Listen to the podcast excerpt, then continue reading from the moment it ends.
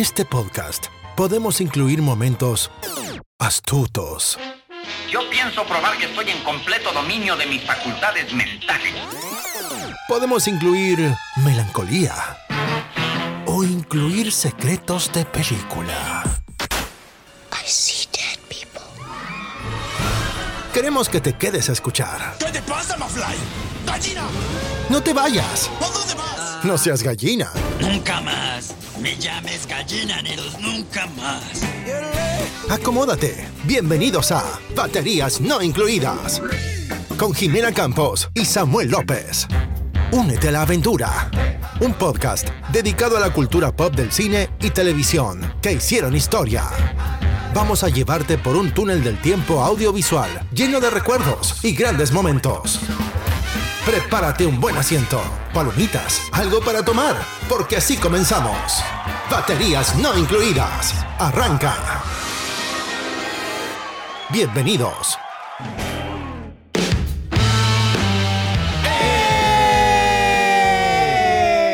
Bienvenidos a un episodio más de Baterías No Incluidas, al episodio número 95, un episodio muy especial, muy tecnológico y muy artificial. Sammy, ¿cómo estás el día de hoy? Jimmy, estoy muy contento de estar aquí como lo estamos haciendo cada semana y de hecho, más que nada ofrecer una disculpa porque nos hemos demorado en estar de vuelta. Así es, así es. Hemos- Fuimos presas de, del invierno, de este... de nu- nuestro sistema inmunológico, pues nos falló. Nos falló, Jimé, así es. Y pues la gripa. Afortunadamente no fue COVID. No, ya, por favor, que Dios nos guarde. Sí, creo que somos los pocos sobrevivientes, toco madera, de las personas que nunca nos ha dado COVID. Nos dio, no nos dio afortunadamente, Jimé. Gracias a Dios. Gracias a Dios. Pero bueno, Sammy, ya estás completo, ya tu, estamos tu voz ha sanos. regresado. Después de casi siete días de hablar como Carlitos de Aventuras en Pañales, Así estoy es. de vuelta. La verdad es que sí era importante que tu voz regresara porque es un, es un, es un pilar de este podcast. Aún así no creas, estoy un poquito mormado, pero hacemos el esfuerzo. Pero estás aquí, Sammy, antes no podías ni siquiera hablar. Sí, no. O hablabas como. Carlitos. O, o luego hablabas y de repente llegaba una tos. La tos. No podíamos hacer el, el podcast de esta manera. Nada, así es. Pero hoy estamos completos, enteros, contentos, felices porque tenemos a un súper gran invitado, muy importante, muy, muy amigo de baterías no incluidas. Esta persona es un experto en ciencias computacionales, Así es. enfocado a la ingeniería de datos y al machine learning. Sergio Ramírez, ¿cómo estás? Muy contento, muchachones. Gracias por invitarme. Estoy un poco nervioso, pero No, hombre, no, hombre. dispuesto a estar aquí y compartir con ustedes este tiempo. Muchas gracias por la invitación. De nada, Sergini. Oye, yo quiero preguntarte, ¿cómo está eso del machine learning? Machine Learning. Fíjate que a pesar de que mucha gente piensa que esto es algo nuevo, es algo que ya desde los 70, 60 ya se estaba dando. La, la única razón por la cual no se escuchaba tanto era porque era muy difícil poder procesar una cantidad tan enorme de datos, que es lo que se necesita para entrenar una máquina. Pero ya desde entonces ya había intentos de hacer, ah, de entrenar máquinas para automatizar actividades que los seres humanos solamente hacen, pero son repetitivas. Ok. Ah, pero pues sí, Machine Learning ah, es básicamente ah, un tipo de inteligencia artificial Ok. que está más orientado a optimizar y a ¿Mejorar procesos? mejorar procesos con menos fallas, porque tú sabes que el factor humano siempre introduce fallas. Siempre Ok. la regamos. Siempre la regamos, exactamente. Sí. Entonces hace que muchas cosas sean más automáticas, más eficientes y no necesites tanta gente haciendo cosas tan repetitivas. Sobre, sobre todo cosas que am, requieren nada más pasos específicos y que necesitas alimentar un proceso con ciertos datos y eso lo puede hacer ahora que tenemos toda esta capacidad de cómputo en las computadoras más am, Poderosas. más poderosas y más actuales, eh, capaces de procesar millones de Datos, y datos, datos. De datos. en segundos. Entonces puedes hacer muchas cosas mágicas con Machine Learning. Wow. Y pues de eso se trata este Machine Learning. Es un tipo de inteligencia artificial de las primeras que se empezaron a dar, pero pues ahora ya sabemos que hay otros tipos. Este, y pues sí, básicamente, en nutshell, eso es lo que Lo que, lo que Oye, pues qué, qué, qué profesión, ¿no, Jimé? La verdad es que a mí, a mí me encanta el tema de tecnología. Siempre es algo que me ha apasionado desde, desde siempre, tú sabes. Sí, sí, sí. Y bueno, tenemos un invitado muy especial el día de hoy, entonces, qué, qué Un gusto. experto en la Un materia. experto en la materia, por supuesto. Con quien vamos a poder descargar todas nuestras dudas. No, y sobre todo traer este, este tema que ha sido tan recurrente últimamente, está en todos lados, ya todo el mundo está hablando de ChatGPT, todo el mundo está hablando de, de lo que Google está haciendo ahora, de lo que Microsoft quiere hacer, a ver si Apple también los alcanza. Todo el mundo se quiere subir al vagón del ah, AI. De ley, ahí así Eh, es. pero quiero aclarar una cosa, no soy tanto como un experto, pero sí me gusta y me entusiasma mucho el tema. Muy bien, Isaac. Este, yo la verdad es que para mí era importante que trajéramos este tema al, al podcast porque además de que es importante o, o es un tema que está muy en- de moda en estos momentos, también en nuestra relación de Samuel y mía, es importante que alguien venga a la ayuda, ¿no? Porque ha sido un tema de discusión Como una intervención, ¿verdad? Ajá, una intervención entre- en nuestro matrimonio porque porque ese ha sido un, un- un- un tema de discusión constante, ¿no, Sammy? Mira, mira, Isaac, más que eh, otra cosa, o sea, en realidad ha traído conversaciones muy acaloradas, o sea, Sí. Y, y digo, positivas, ¿no? O sea, nunca Sí, sí, hemos claro. terminado el chongo, nos hemos... No, bueno, bueno, nada más faltaba pero, eso. pero es que realmente sí tenemos opiniones fuertes y, y Jimé no cede, o sea, y yo pues de alguna manera yo, yo, lo, o sea, yo lo veo por el lado de- del beneficio que nos trae la Claro, inteligencia artificial. Jimena lo ve del lado apocalíptico, de que van a robar trabajos y la humanidad se va a acabar un día y entonces Pues yo lo he visto en películas como Terminator 2, la rebelión de las máquinas. este, lo he visto en películas como, no sé, eh, no, no puedes negar que parte de lo que vemos en las películas tarde o temprano está sucediendo. Pues algunas cosas, sin duda, sí. De- Sí. También otras creo que sí, me la estoy volando y no es que vayan a suceder. Pero queremos tomar también o hablar de este tema de inteligencia artificial basándonos en tres películas que consideramos que se acercan cada vez más a la realidad A la en la que nosotros vivimos. Sí, sí, sí. La primera de ellas de la que vamos a hablar es The Creator. La segunda va a ser Ex Machina. Y la tercera va a ser Her. Bueno, The Creator es una película que está dirigida por Gareth Edwards. Es el mismo director que eh, dirigió películas como Rogue One o la última. sí, cómo no. Yo creo que la mejor película de Star Wars que tenemos en esta nueva o última era. Estuvo muy buena esa de Rogue One. ¿La llegaste a ver, Isaac? Quizás sí, pero no recuerdo. Tengo muy mala memoria para acordarme de las películas. Sigo Sale muchas- Diego Luna. Ok, sí, la vi. Bueno, Sí. él es entonces el creador El también creador. de esta película The Creator. Los protagonistas están a cargo de John David Washington, que es el hijo de Denzel Washington. Ah, sí. Eh, tenemos también a Madeline Yu- Yuna Boyles, que es pues la niña o La el niño que es eh, representado como el, el creador. Y también tenemos a Gemma Chan, que es la pareja o la... El interés amoroso. El interés amoroso del protagonista, Sí. John David Washington. Por otro lado tenemos a Ex Machina, que también está... eh, esta está dirigida por Alex Garland. Está protagonizada por Domhnall Gleeson, por Alicia Vikander y por O- Oscar Isaac. Sí. Este es del 2014 y también nos vamos a, a- a basar en esta película para hablar de inteligencia artificial. Y por último tenemos a Hair, que esta está dirigida por Spikey Jones, protagonizada por Joaquín Phoenix, Amy Adams, Rooney Mara, Olivia Wilde y en el papel de la seductora voz de la inteligencia artificial, Scarlett, Scarlett. Johansson. Qué chulada de voz, por cierto. nada. Muy sexy. Sí, ¿verdad? Sí Yo no sabía que era ella, pero sí me quedé cautivado con la voz y quise saber quién es ¿Quién ella. era? Sí. No, a mí sí me dijo Jimé en cuanto a la opción. dice, Oye, qué sensual habla Scarlett. Y yo, sí, es cierto, la verdad. Sí, sí, es una voz muy, muy atractiva. Muy atractiva, sí. Que claro, es la intención también del, Sí, ¿no? De- del personaje o bueno, del, de este eh, producto, hacerla sensual para que funcione junto con su creador, bueno, su... Lo llaman un OS. Yo Uno estoy, es. sí, estoy bastante feliz de que él haya escogido la voz de La mujer voz. porque el OS le pregunta ¿qué quieres? ¿Te Ajá. hablo como Ah, hombre sí. o como mujer? Y él dice quiero a las mujeres. Quiero una mujer. Excelente. Excelente elección. Y pregunto a ustedes también, jóvenes ilustres, ¿Siri es hombre o mujer en su dispositivo? Mujer. Mujer. Creo que es el de default. Sí. Sí, es, es, es, es- Sí, ¿verdad? Viene Pero sí lo puedes cambiar a hombre, si quisieras. Si y de hecho hasta en diferentes tonalidades, porque pues inglés británico, ¿Ah, irlandés. ¿Sí? ¿No lo has probado? Lo voy a cambiar a hombre británico. Bomber británico. Yo lo traté en hombre de Tepito. ¿Y cómo hablaba? Chale, ya te agrego a tus contactos. Como el Víctor. Haz de cuenta. Pues resulta que el clima está a 13 grados centígrados.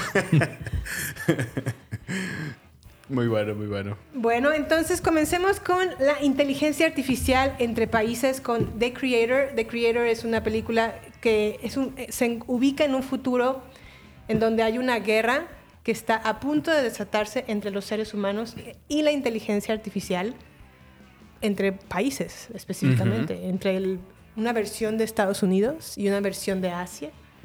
Y para evitar que esto suceda, Joshua, que es el hijo de Denzel Washington, es un agente especializado que lo reclutan para capturar y matar al artificie o al creador, entre Ándale. comillas, Sí, líder y creador de esta inteligencia artificial y así evitar la guerra. Pronto se da cuenta Joshua que este creador resulta ser un niño. Sí, sí. Hasta aquí, chicos, ¿qué opinan de esta película? ¿Cuál es su opinión? ¿Tu opinión, Isaac? Mm. Sí, ah, bueno, me gustó muchísimo la, la ambientación. Las- La nave enorme esa que tienen que le llaman ¿El Nomad? el Nomad. Y Ah, este, sí, sí, está muy padre eso. también me gustó mucho la forma en que en cómo representan a AI, que al parecer no entendí muy, muy bien si era un humano con capacidades artificiales de pensamiento o si era totalmente una máquina, pero creo que en la película llaman, le llaman ah, simulants. Entonces, ah, me pareció muy interesante la, la- la propuesta de cómo lo representan.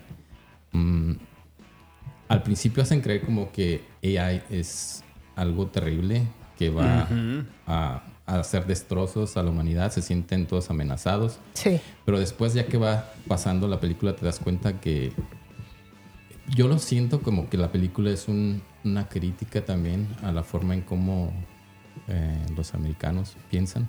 Ah, sí, Porque bastante. siempre lo hacen así de, de- Lo hacen ver como que ellos son los buenos y que van a derrotar a los malos que quieren acabar con el mundo. Exacto. Quieren echar la culpa a AI por un... Creo que fue un- una bomba nuclear que explotó en, ah, en Los Ángeles. En Los Ángeles, sí, sí. Pero resulta que fue un error de programación y que ni siquiera fue hecho por una máquina. Ajá. Fue un humano. Fue Así error es. humano. El error Entonces, humano que hablamos. Lo usan como de pretexto, ¿no? Como Sí. para ir en contra de los que realmente están a favor de AI. Y yo veo ahí la, el, el siempre, el, el doble lenguaje de Estados Unidos. Este, se sienten amenazados, sienten que AI les puede quitar su privilegio, su primer lugar. Y es por eso que lo Atacar. utilizan como, como, un, eh, sí, como un pretexto para atacar. Ujú. Como el retaliation, ¿no? Sí, sí. Ya.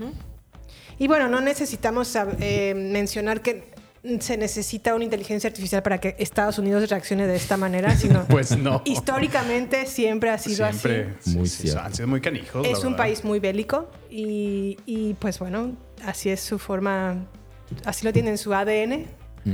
Y, pero yo quiero, antes de que nos adentremos un poquito más a la película, yo encontré esta definición de lo que es la inteligencia artificial. En, perdón, la inteligencia artificial en el contexto de las ciencias de la computación es una disciplina y un conjunto de capacidades cognitivas e intelectuales expresadas por sistemas informáticos o combinaciones de algoritmos cuyo propósito es la creación de máquinas que imiten la inteligencia humana para realizar tareas y que puedan mejorar conforme recop- recopilan información. Exacto. ¿Alguna manera más clara que podamos dar esta definición? Isaac o, o- o Samuel. Pues para mí lo- un punto importante es de que eso, que es un sistema que es capaz de aprender más cada vez que, se- Exacto. que- que está pasando por procesos o que está ah, analizando nuevos datos. Entonces está autogenerando, se está, está evolucionando y está creciendo en su capacidad, en sus capacidades, cualquiera Exacto. que esa sea. Es, es el claro ejemplo de ChatGPT. y decías, ¿por qué lo ponen gratis? ¿Por qué todo el mundo? Pues precisamente porque todo el mundo de manera gratuita está dándole toda esa información, todas esas entradas de información, todas las, las preguntas que tú le estás haciendo, realmente solo están ayudando a educarlo. Entonces, si millones de gente lo está haciendo, imagínate todo el conocimiento que está adquiriendo, que aprende. Si alguna respuesta no le gustó a la persona que está interactuando, ahí Sí. mismo le das feedback. O sea, está aprendiendo de manera constante, como lo dice Isaac, y, y mejor aún, porque no tiene que pagarle a nadie. A o sea, nadie. la gente lo está haciendo gratuitamente. o sea. voluntariamente y como es tan Voluntariamente. atractivo y ellos Exacto. pueden sacar un beneficio de ello, Ajá. pues es un ciclo de win-win. Exacto. Entonces lo hace sustentable desde Ok. el principio. Ahora, Isaac, ¿tú crees que la inteligencia artificial pueda tomar conciencia? Ese es un tema súper filosófico y vi en las tres películas diferentes matices donde quieren introducir ese tipo de, de concepto. Ah, en esta primera película, el creador ah, se da ya por hecho de que Ya la AI tiene una conciencia. Ahora, es una conciencia, intel- una inteligencia artificial consciente muy, muy inocente. Exacto. Sí, sí. Entonces, ahí se ven que sus capacidades no están totalmente desarrolladas, pero va creciendo y la, la esperanza es de que tenga el suficiente poder como para poder controlar máquinas. Y esa es, el- y esa es una de las apuestas de Estados Unidos que dice, no, es que va a crecer, va a aprender más y va a poder dominar cualquier máquina y nos va a poder dominar a todos. Cuando realmente, analizándolo desde la perspectiva de las máquinas en la película, lo único que ellos querían era, era vivir. O sea, Continuar continuar su su existencia. existencia. O sea, querían paz para los robots, no querían guerra para los robots. O sea, buscaban solamente la armonía con los humanos, ¿no? Y, un- y una oportunidad de existir, una oportunidad de crecer. Y como lo dices, me gustó mucho esa definición. Sí lo ven de una manera muy este, eh, inocente, al grado de que ellos pues, eran bastante pacíficos. O sea, Y lo ves cuando al principio este Joshua llega y ve, descubre al niño y se da cuenta de que la niña, de hecho es una niña, es una niña, de hecho. Alfie. Sí. Este se da cuenta de que es una niña y le está apuntando con la pistola y si le ves la expresión a la niña, la niña no demuestra ningún tipo de, de Agresión. terror, no Ándale, después terror. ningún de, de miedo. Porque a lo mejor no sabe ni siquiera que es Ni un siquiera arma. sabe, porque es una inocente. Entonces yo estaba pensando, o es eso, o realmente no tiene la capacidad de razonar de que está a punto de Está morir. en peligro. Y no Ajá. conoce el concepto de morir. Exacto. Pero yo creo que es más bien la inocencia. Ahora, ¿cómo ustedes visualizan? O bueno, yo algo que yo puedo observar de esta realidad en la que ahora vivimos es que la inteligencia artificial está aprendiendo de manera rapidísima. O sea, se está a- avanzando de manera muy, muy rápida. ¿Cómo visualizan en 50 años, que ya es decir muchísimos años, pero que creo que a- a los- en 50 años todos vamos a seguir vivos? Como humanos, Ajá, como humanos todavía tenemos, a- a- alcanzamos en 50 años a vivir. ¿Cómo visualizan la inteligencia artificial en ese, en ese momento, en 50 años? Pues bueno, mira, eh, una de las aplicaciones que a mí me, me ha interesado muchísimo desde siempre y que he visto que han explorado mucho es, es la cuestión de aplicar inteligencia artificial en, en aplicaciones médicas. O sea, que, es- que imagínate una un ente o una, un programa, una aplicación, como lo quieres llamar, que, que pueda procesar tanta información de la persona, sus signos vitales, su sangre, o sea, de- que al analizar todo eso pueda prevenir enfermedades o pueda diagnosticar de, de mejor manera a una persona de, sabes que esta persona tiene tanto, con tantos miligramos de X medicina, vas a tener un resultado X. Y de ahí entonces a lo mejor encaminar a una mejor, o sea, ese tipo de aplicaciones que digo, wow, o sea, en verdad puede estar ya muchísimo más avanzada la, la ciencia médica. Este, y en ese tipo de aplicaciones que yo veo que a lo mejor sí podrían, pero también luego veo el otro lado, o sea, cuántas compañías no van a monetizar y monopolizar esos avances a un grado de que ya, o sea, si ahorita como estamos es, es carísimo este, una, una visita al hospital, o sea, imagínate una, un análisis de ese estilo, o sea, ¿Tú cómo lo ves? Yo, yo veo que sí hay futuro en esas aplicaciones. Futuro. Ajá. ¿Tú, Isaac? Yo veo que sí hay muchas, mucha esperanza de que sea una herramienta que pueda mejorar mucho el- la calidad de vida del ser humano. Ok. Pero como todo, cuando hay mucha oportunidad, cuando hay mucho potencial, quienes desarrollan ese tipo de herramientas tienen el poder de decidir y de influenciar en cómo usarla. Ah, sí, muy cierto. Y aparte, no todos tienen buenas intenciones. Entonces, ellos pueden ser, no sé, un ejemplo, radicales religiosos. Y pueden ver oportunidades de cómo utilizar ese tipo de tecnología para afectar a sus detractores o sus, a la gente que no cree lo que ellos creen. Ok. Muy cierto. el- somos, somos humanos y tenemos ese tipo de tendencia, ¿no? Tenemos el yin y el yang y cosas de ese tipo. Ok. Pero, ¿cómo me ven 50 años con AI? A mí me parece fascinante la idea de que puedas entrenar a un al lenguaje. ¿Cómo le llaman? ¿Cómo le llaman los lenguajes de alto?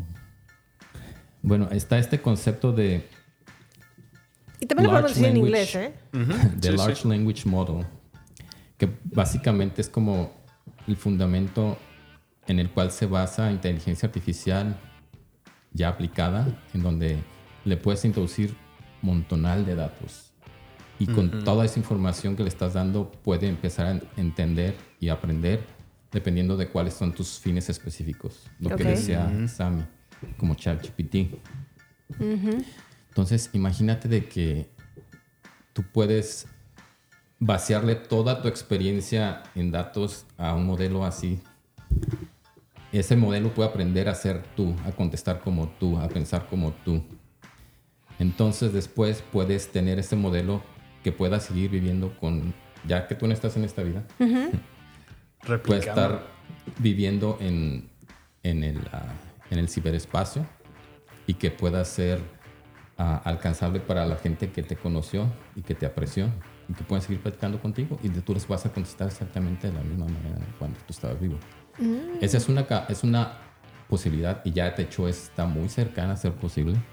Wow. Ok. Es algo así que te, te explota la mente, pero también hay muchos lados no tan positivos. Por ejemplo, ok, si ya tengo un clon de mí cibernético, ya lo puedo clonar múltiples veces y puede hacer cosas que yo hacía o que yo hago sin yo estar ahí.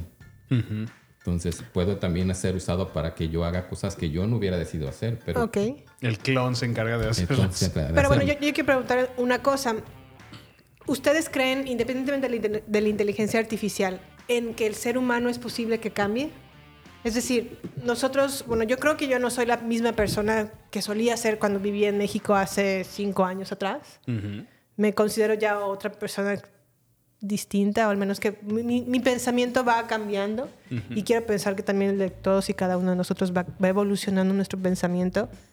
Como por ejemplo, si a lo mejor una inteligencia artificial nos clona o, o- o sea, a- aprende cómo a pensar como nosotros, evolucionaría a nuestro nivel o ahí se quedaría. Híjole. Es decir, si muero yo mañana y ya tengo ya una inteligencia que está, que aprende todo lo que aprendió Como de tú. mí hasta este momento. Pero a lo mejor en 20 años Samuel le va a seguir, seguir hablando y, y- y Jimena va a contestar como contestaría la Jimena de ahorita, Ah, pero no la de, de- dentro de 20. Pero la Jimena que está en el ciberespacio sigue aprendiendo porque está, de hecho, tiene todos los datos y elementos para seguir aprendiendo. Entonces tiene que evolucionar. Y como seres humanos, específicamente en tu pregunta, tenemos la tarea de evolucionar porque no podemos seguir. Si nos quedamos a, a como Atrás. somos, realmente van a ser muy pocos los que se van a beneficiar de lo que este tipo de herramientas traen a la mesa. Entonces, como sociedad, y eso lo hemos, visto, lo hemos visto bastante, ¿no? En todas las revoluciones que han pasado, la revolución industrial, por ejemplo. La gente tuvo que dejar de hacer cosas muy manuales y adaptarse a hacerlo con máquinas. Pero también, si te fijas, son, lo- el ser humano es finito, tiene cierta, cierto periodo de vida. Entonces, nuevas generaciones que ya crecen en ese mundo, para ellos ya es natural. Entonces ellos ya están un paso adelante de los que crecieron antes de. Entonces, Sí. la inteligencia artificial no es de si va a pasar, o sea, es cuándo va a pasar. ¿Cuándo va a pasar? Sí. Entonces, tenemos la responsabilidad, porque lo estamos creando los seres humanos, tenemos la responsabilidad de idear la mejor forma de utilizar esas herramientas. No tenemos de otra. Ahora voy a, a lo mejor voy a sonar un poco apocalíptica en este momento con esta pregunta, pero viendo Oppenheimer y cómo a lo mejor el desarrollo de una bomba atómica, lejos de a lo mejor ayudar o beneficiar a un país, porque a lo mejor sí lo benefició en ese momento, que evitaron que los nazis desarrollaran una bomba atómica, ¿no? Y que estuviera en su poder ese ca- esa capacidad o esa información. Y sabrá Dios qué hubieran hecho si, Uy, no, sí. Sí se desata una, una guerra nuclear. si hubieran estado al alcance de Sí, esa, de sí. esa, de cómo, Tecnología. de esa bomba, Sí, la verdad. Pero también lo veo por el otro lado. Aquí los que obtuvieron esta información fueron los americanos y no quiere decir que la bomba, las- el par de bombas atómicas que lanzaron a Japón hayan sido a, lo- a la, a la larga la mejor de las decisiones, ¿no creen? Porque Pues, sí, a lo mejor acabó la. Segunda Guerra Mundial, porque Japón acabó rindiéndose y dices, bueno, después de todo lo que les pasó, ya si no, ¿no? O sea, pero ¿a qué costo? Ahora, ahora que estoy viendo o, o- o pensando en, en esta película de Oppenheimer y poniéndola en- en su lugar, a lo mejor no una bomba nuclear, pero ahora la inteligencia artificial, ¿cómo va a afectar esta inteligencia a la relación de países? Es decir, me imagino que en este momento ya se están peleando por a ver quién tiene, quién, quién sabe, quién utiliza mejor esta herramienta, ¿no? Y todos están como guardándose toda la información de yo, yo, yo, yo me lo guardo porque yo quiero a lo mejor ser el primero en. ¿Pero el primero en qué? Exacto. Buen punto. Sí, sí, buena pregunta. Mm, Bueno, para empezar, creo que eso está pasando. Por ejemplo, ni siquiera ahorita está vinculado con AI, pero por ejemplo, 5G. 5G Ok. es una tecnología que es De muy nueva. celular, El ¿no? 5G. Sí, sí. Ajá, sí, sí. Y este. Los chinos tienen la delantera, ¿no? Sí. Entonces, ¿qué está pasando? ¿Cómo se está comportando en Occidente? Los americanos se sienten amenazados. Están Sí. viendo cómo bloquear, cómo hacer aliados, cómo. Entonces, aquí es básicamente el dominio ah, económico. El económico. Ok. Ahora, AI, ¿qué va a traer a la mesa? ¿Qué nuevas ah, oportunidades va a traer? Eso es algo que tenemos que descubrir porque hay mu- el potencial es bastante. Nunca hemos estado en una revolución tan, con tantas posibilidades como AI.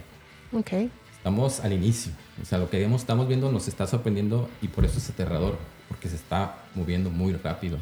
Tan rápido que los creadores no logran hacer catch up con lo que está sucediendo. Así es. Lo estás abriendo todo el mundo, la gente está viniendo con ideas de cómo aplicarlo y, o sea, uno tras otro dices, ¿cómo paramos esto? Es que ya no lo puedes parar. Entonces, Ok. es incierto, para mí es incierto, pero yo sí tengo esperanza de que el ser humano puede ser capaz de cambiar sus conductas y sus temores y sus tendencias y sus manías para, para hacer una mejor forma de ser humano. Esa es mi esperanza. ¿Sammy? Sí, pues yo, yo pienso que sí tienes un, en, en tu pregunta, eh, trae mucho trasfondo porque pues las relaciones entre países, eh, sobre todo a este nivel Estados Unidos y proteger a sus aliados, ¿no? Ahorita, por ejemplo, lo relaciono mucho con lo que está pasando de, como Isaac, China está tomando muchísimo control en muchas áreas. Estados Unidos obviamente protege a sus aliados, entonces creo que este tema no va a ser la excepción, la tecnología siempre ha sido, ahorita ya algo que tiene que ver, por ejemplo, algo tan simple como el TikTok, ¿no? Que ya quieren, porque es chino, ¿no? O tiene referencias de allá, ya lo empezaron a bloquear aquí en Estados Unidos. O sea, siempre en cuestiones tecnológicas sí hay diferencias entre países, es, es evidente. Pero en, en cómo ejecuten o, o- o lleven a, a- a utilizar las aplicaciones en las que la inteligencia artificial sea usada, pues yo sí pienso que debería de haber un, un convenio, una, algún estilo de, de estandarización internacional, muy a la ONU, ¿no? Porque en verdad, como lo dice Isaac, esto está creciendo a una escala que ni los creadores comprenden hasta dónde llega, no alcanzan a descifrar. De hecho, han habido comentarios donde, no sé si fue Google o quién fue, que ya su, su propio algoritmo está generando un código y un lenguaje que ni siquiera ya ellos mismos pueden Exacto. entender qué es. Entonces, imagínate, o sea, eh, eso, eso asusta un poco. O sea, de qué tipo de procesamiento está haciendo, cómo lo está haciendo, no, no lo entendemos. Ahora, y eso si lo pones en contexto y nosotros como vamos, como pensamos, como seres humanos y como pensamos, que decimos, este, ¿qué tipo de conciencia está desarrollando? La inteligencia artificial tiene conciencia. Ah, sí. Entonces, ahí yo creo que es una pregunta muy difícil de contestar y para mí yo creo que estamos muy lejos de llegar a ese punto en donde la inteligencia artificial va a tener una conciencia como para identificarse a sí misma, ok, yo soy yo y él es el ser humano. Ok. Es algo que se ve muy, muy, muy fácil en las películas, Sí. Pero para llegar a ese punto yo creo que sí estamos como que años luz porque, bueno, no, quizás no años luz porque estamos moviéndonos tan rápido. ¿Como unos 50? Hopefully not. Sería, sería difícil predecirlo. Pero es que imagínate... Isaac, no, que, que yo ya no esté aquí. Yo ya no, ya, ya no quiero estar aquí, pero imagínate, o sea, en- necesitas un, un depósito, ¿cómo le dices? Un algo para estar ahí, para tú existir, ¿no? Tu conciencia, ¿dónde va a existir si es artificial? Porque las computadoras son computadoras. Las Sí. apagas, no y funcionan. no funciona. Sí, sí. ¿dónde va a estar esa inteligencia artificial? Introducen un concepto muy chido en Ex Machina, que no hemos, no, no hemos llegado ahí, pero creo que esa es una respuesta posible para poder contener ese tipo de conciencia. Ahí sí te la compro, pero por ejemplo, en The Creator este, no abundan No para abunda. nada, ya nomás lo dan por hecho. Y Sí. yo creo que ahorita con lo que conocemos y a dónde vamos, estamos muy lejos de llegar ahí. Bueno, entonces, para pasar entonces a Ex Máquina, nada más quiero terminar Con The Creator. The Creator y esta pregunta. En un mundo en donde la información que se maneja ya está entre la falsedad y la, y la, y la verdad, o sea, ya demasiada información que vemos parece verdad, pero es fake falsa. news. Y viceversa, mucha parece falsa y es, re- parece Es verdadera, ¿no? Sí, sí. ¿Creen que una nueva y mejor democracia pueda ser ejercida por un AI en lugar de un, un ente? Mira qué buena. Había leído justo al respecto, donde hablaban de eso, que si, si organizaciones gubernamentales o gobiernos empezaran a in- invertir en un organismo que se centrara en utilizar esta tecnología para consultas de este estilo que dices, ayudaría a garantizar eso. Porque, pues, o sea, hay, hay, como lo dices, tanta información que tú no sabes qué, qué pensar. O sea, tú lo ves en los medios, pero no necesariamente porque apareció en los medios, es real. O sea, puede ser un video footage o un, un video que fue editado y es solamente eh, de estas imágenes como deepfakes, ¿no? Que hacen parecer que es una persona cuando no es. Y el porque salió las noticias, pues ya mucha gente lo cree y o ya está Twitter lleno de todas esas noticias donde ves ahí como un, un Joe Biden aventando a una señora cuando nada más es un, un rostro en- encimado, ¿no? Exacto, O exacto. sea, y, y que eso ayudaría muchísimo para, pues, en eso, que traer una mejor democracia. Yo- bueno, yo, yo es lo que había leído al respecto y me parece muy, muy interesante. Interesante. A mí me gusta mucho la pregunta también. Um, si, ah, si, si se ponen a pensar el sistema político a nivel mundial, Ajá, la democracia Somos- ya está rota. sí, bueno, ya casi cualquier tipo de política está quedándose muy atrás. Entonces, Sí. La forma en que nos, nos gobernamos, la forma en que nos conducimos, am, creo que estamos quedando en un modelo muy arcaico y parte de este proceso de estar conviviendo con AI tiene que evolucionar también a esos niveles, ¿no? A nivel político, herramientas que nos ayuden a tomar decisiones más justas, menos este, sesgadas, sin tanta injusticia. Ha vis- ha- se han implementado soluciones en donde, por ejemplo, quieren reclutar gente y quieren ser lo más transparentes y lo más justos posibles. Entonces entrenan al modelo y el modelo empieza a trabajar. Analizan resultados y encuentran que aun cuando el modelo se, se entrenó muy bien, está sesgado. Entonces dicen, quizás los humanos no hubieran detectado esto, pero tenemos las herramientas para detectar que se está sesgando así. Pero si somos los humanos, los humanos naturalmente somos Sesgados. Muy Sesgados. sesgados. Sí, Entonces, sí, sí. que está haciendo una mejor labor, quizás, pero no es perfecta. Pero entonces está el, el- el- el- el sentimiento moral. Voy a dejar que una máquina decida Decida por nosotros y puede ser que esté fallando o prefiero yo ser el culpable y tener la posibilidad de justificarme, ah, es que soy ser humano. ¿Hasta dónde quiero llegar? Y qué, qué, qué buena, qué buen punto acabas de mencionar, Isaac, porque hace no mucho acaba de, de revisar un TED Talk que hablaban justo de inteligencia artificial.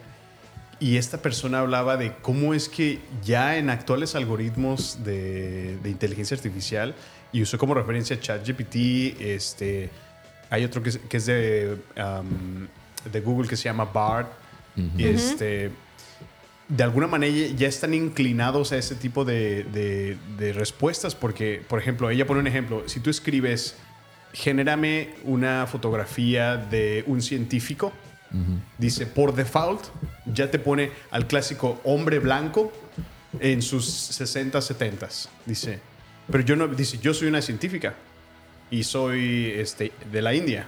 Este, ¿Por qué no puede poner, o sea, y estos son los algoritmos que de alguna manera ya están siendo utilizados e implementados en muchísimas aplicaciones y que de alguna manera ya están eh, discriminando, o sea, si lo ves así, y va conectado a lo que tú dices, porque así fue programado, porque para que el algoritmo interpretara esas respuestas porque se le alimentó con tanta información que, que pues iba orientada a científicos blancos, ¿no? De sus 70 ¿no? Para ese tipo de búsquedas. Entonces traía un tema bastante interesante en cómo tenemos que implementar herramientas que, que reeduquen y que de alguna manera mantengan una imparcialidad en, en todos estos aspectos. Pero digo, wow, o sea, eso todavía involucra todavía más trabajo de más información, de Sí. más gente que, pues de verdad que traiga esto a, a la luz, ¿no? que, que haga consciente a, a las organizaciones que están creando estas herramientas. Qué interesante. Ah, me estaba acordando de cuando yo llegué aquí a Estados Unidos y tenía toda mi, todo mi baja y toda mi historia ¿no? de vida y profesional con la que llegué aquí. Y me empecé a dar cuenta de diferente tipo de gente que yo por el aspecto inconscientemente, quiero decir, este, como que tenía prejuicios, ¿no? Sí, sí. Entonces Y empezaba... todos, todos tenemos esos prejuicios. Entonces fue algo súper fuerte para mí este, darme cuenta de que estaba siendo prejuicioso sin antes realmente conocer a la persona. Entonces era gente que yo la veía y al darme cuenta, al convivir con ella, cuán inteligente era.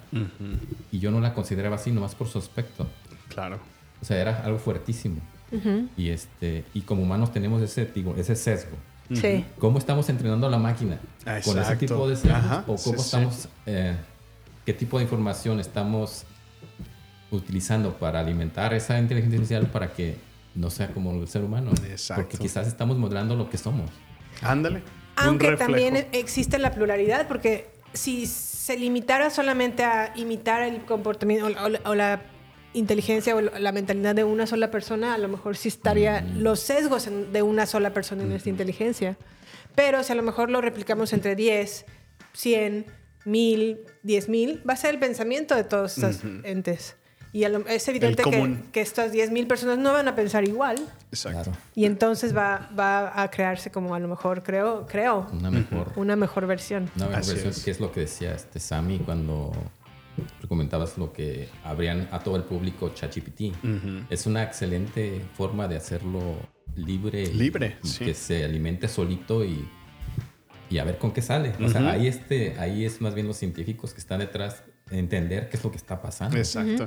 No, y es que, o sea, habrá desde las preguntas más avanzadas de, de algún ingeniero que desarrollame el código para generar, no sé, un, un servidor, a, a la persona más sencilla y humilde que llegue y preguntarle, ¿Cómo se dibuja un caballo? Ah, exacto. O sea, y que y todo ese proceso de detrás, ¿no? Que se está encargando de conectar la pregunta con la respuesta y ver si la persona le gustó, porque luego ya ves que lo- me imagino lo han utilizado. Si no te gusta la respuesta, le puedes dar clic en un botón que dice regenerar y te da una nueva respuesta. Entonces puedes puedes tener varias, varias respuestas de la misma pregunta. Entonces, la misma AI está aprendiendo Está de eso. aprendiendo. Sí, está aprendiendo. Es- es in- Puede es que caiga en la inteligencia artificial un nuevo modelo económico, porque ya vimos que a lo mejor la, mm, el modelo político en los 40 en la Segunda Guerra Mundial que fue, o, o bueno, el comunismo, por ejemplo, que fue después de la Segunda Guerra Mundial. No funcionó el comunismo. Era una buena idea. Era un estado ideal, no todos somos iguales. Y, Yo no soy muy fan del comunismo, pero entiendo a lo mejor algunas cosas buenas y malas de este sistema.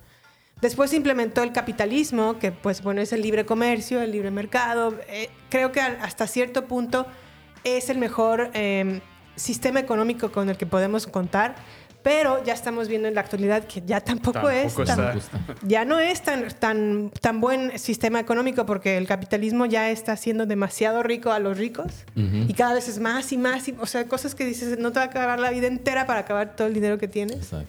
Y al mismo tiempo hay tanta desigualdad en, en- en el mundo. La inteligencia artificial podría ser la solución a, un, a este modelo económico, a, a implementar un nuevo modelo económico. Wow, qué buenas preguntas. No hice mi tarea, me hubieras dicho que íbamos a hablar de estos temas, Gil. No, y espera, faltan los filosóficos. Y fíjate que es que depende. Es una Depende. muy mala respuesta, pero es que depende. ¿Cómo lo vamos a adoptar? ¿Cómo la vamos a usar? ¿Podemos usarla para beneficio de todos o podemos usarla para beneficios de los pocos que tienen acceso a ella y de los creadores y de sus compras? Entonces, basado en eso, puede suceder de que, o sea, estoy de acuerdo contigo, la, el capitalismo se está quedando muy corto, pero cuando empezó capitalismo y cuando empezó um, comunismo, eran dos ideas fuertes que estaban conviviendo, entonces estaban Sí. luchando quién, quién va a ganar, quién va a ganar. Ahorita no tenemos otra idea. Sí, exacto. ¿A dónde nos vamos a ir? Si no es capitalismo, ¿a dónde vamos? O sea, no tenemos una opción que digamos, ok, esta es una opción viable. No tenemos una. Bueno, ¿y qué hay de crear o utilizar el AI donde la historia humana ha estado capitalismo, ha estado eh, comunismo, comunismo? fascismo. Ayúdanos, herramienta, a crear un nuevo sistema porque estamos, un nuevo modelo, exacto. Ahora, estamos ¿sabe- perdidos. ¿Sabes lo que veo de, de toda esta situación? Es la gran desventaja en la que la, la humanidad está en contra del- de, la- de la inteligencia artificial porque yo creo que somos contados las personas que saben de inteligencia artificial. Por ejemplo, en un país tercermundista, y no es porque lo quiera denostar como te- tercermundista, pero yo no veo en México que al menos ni la mitad de la población de México sepa de inteligencia artificial. Por lo menos embargo- comprender el concepto. Y ¿no? sin embargo, toda la, población de, de- de- de México, o la, la mayoría, sabe vender tacos. y no porque está mal vender tacos, ¿eh? Pero en un mundo en donde sí, ya hay muchas gente, hay muchas personas que venden tacos, necesitamos gente que sepa usar eh, eh, o, o que sepa inteligencia artificial. O generar buena inteligencia artificial. ¿Cómo vamos a, a- a la, humanidad, la humanidad empatar ese, ese, ese bache? Sí, um, bueno, una cosa es de que no entiendan y otras cosas es que no la usen. Porque en los teléfonos ya lo tienes repleto de inteligencia artificial y no te das cuenta.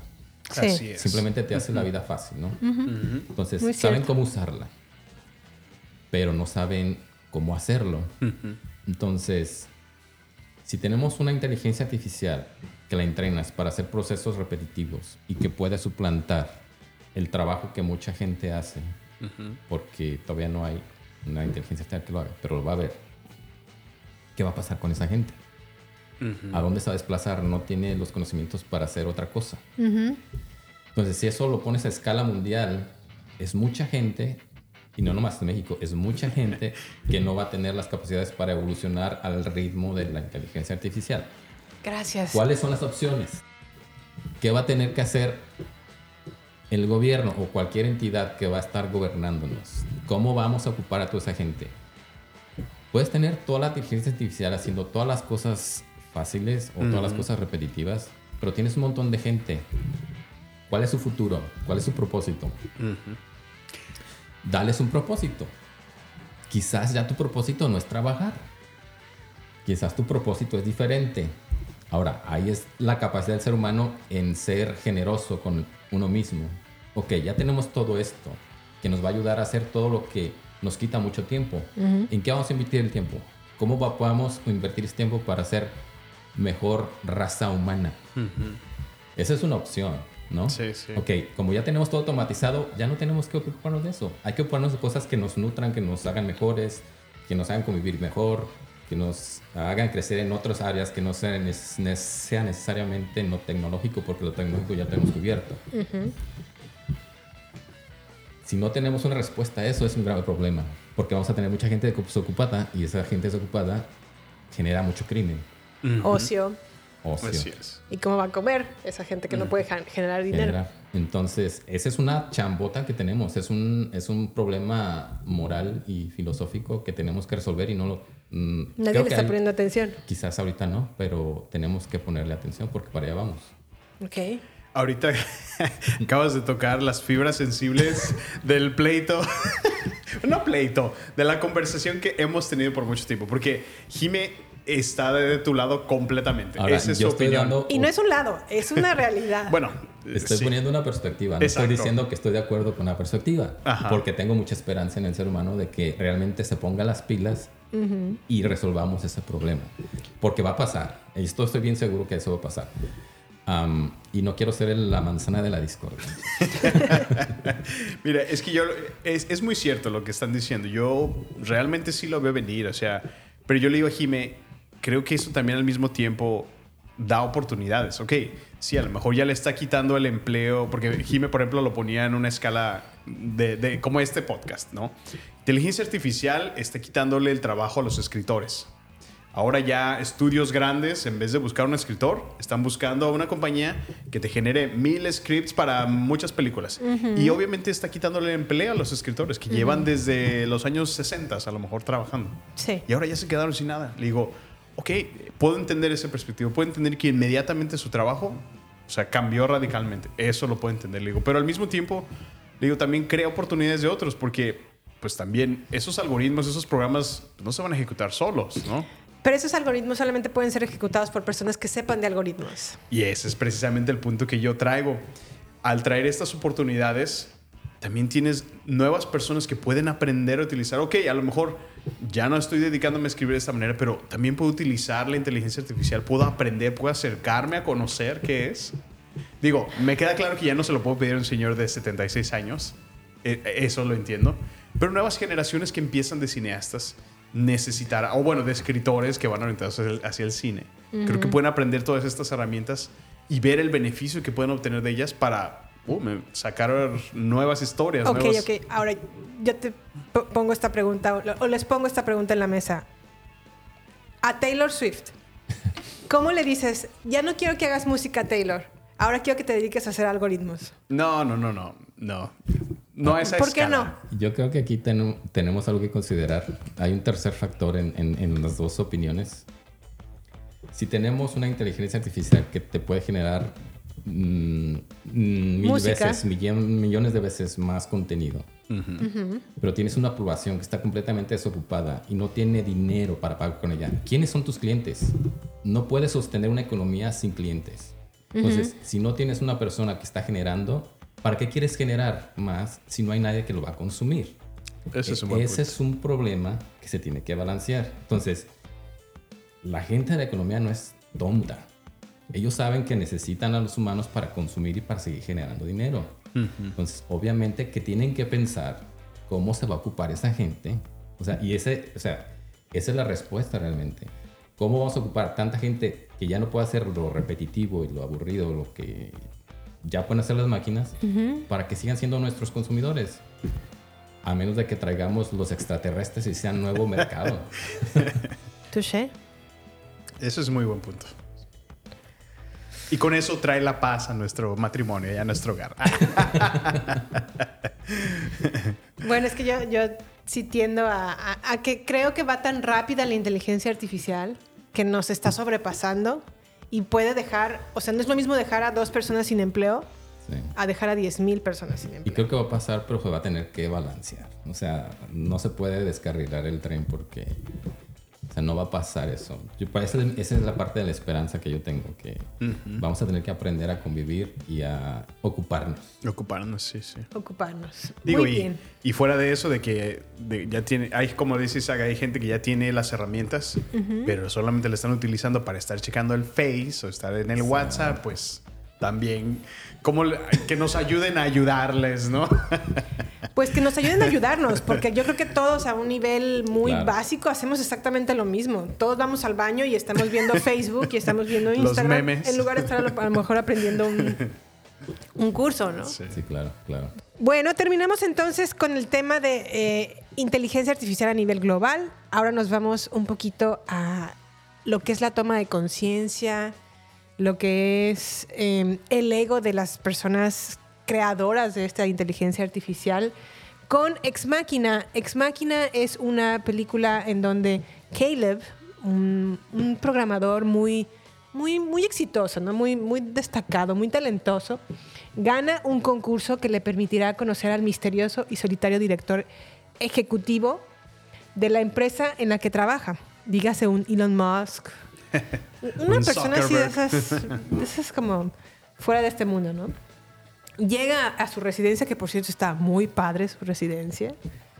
Muy fría también, porque Samuel dice, ay, qué padre está ese lugar. Y yo, yo no viviría ahí. O Y sea, la- se ve muy frío. la ese. tendría, pero no sé si viviría, pero bueno. Sí, sí, se ve muy frío, muy mecánico. Y ahí descubre Caleb que tiene que convivir con un robot que ha sido creado por su jefe. Algo que me destaca un poco, bueno, que antes, antes de que entremos por completo a esta película es, tocan el tema del examen de Turing. Y de hecho lo practican en, en- de alguna manera. o en- no, lo ejecutan. Lo ejecutan de alguna manera, pero sí y no, porque en la película se están viendo uno al otro. Y según entiendo en el examen de Turing, que ahorita les voy a decir de qué va, no se tienen que ver la- a las caras necesariamente. Pero bueno, el examen de Turing, y esto quiero pensar que viene a raíz del el- el famoso científico Alan Turing Alan Turing. que si no lo han visto, o bueno, pues hay una película que se llama The Imitation Game, que también la encuentran en Netflix, si mi memoria no me falla. Ah, está muy buena. Está protagonizada por Benedict Cumberbatch. Y ahí está hablando, bueno, esa, esa película del de el Imitation Game se enfoca principalmente a que Alan Turing hace o, o descifra el código enigma de los nazis De los nazis, así es. y puede descifrar como su, su- sus- cómo ellos se mandan como mensajes Lo que pasa es que envían mensajes y están ellos. codificados. Ajá, están codificados Ajá. y la máquina que desarrolla Alan Turing este, puede descifrar estos, estos códigos y eso es lo- la diferencia que hace eh, a que gane.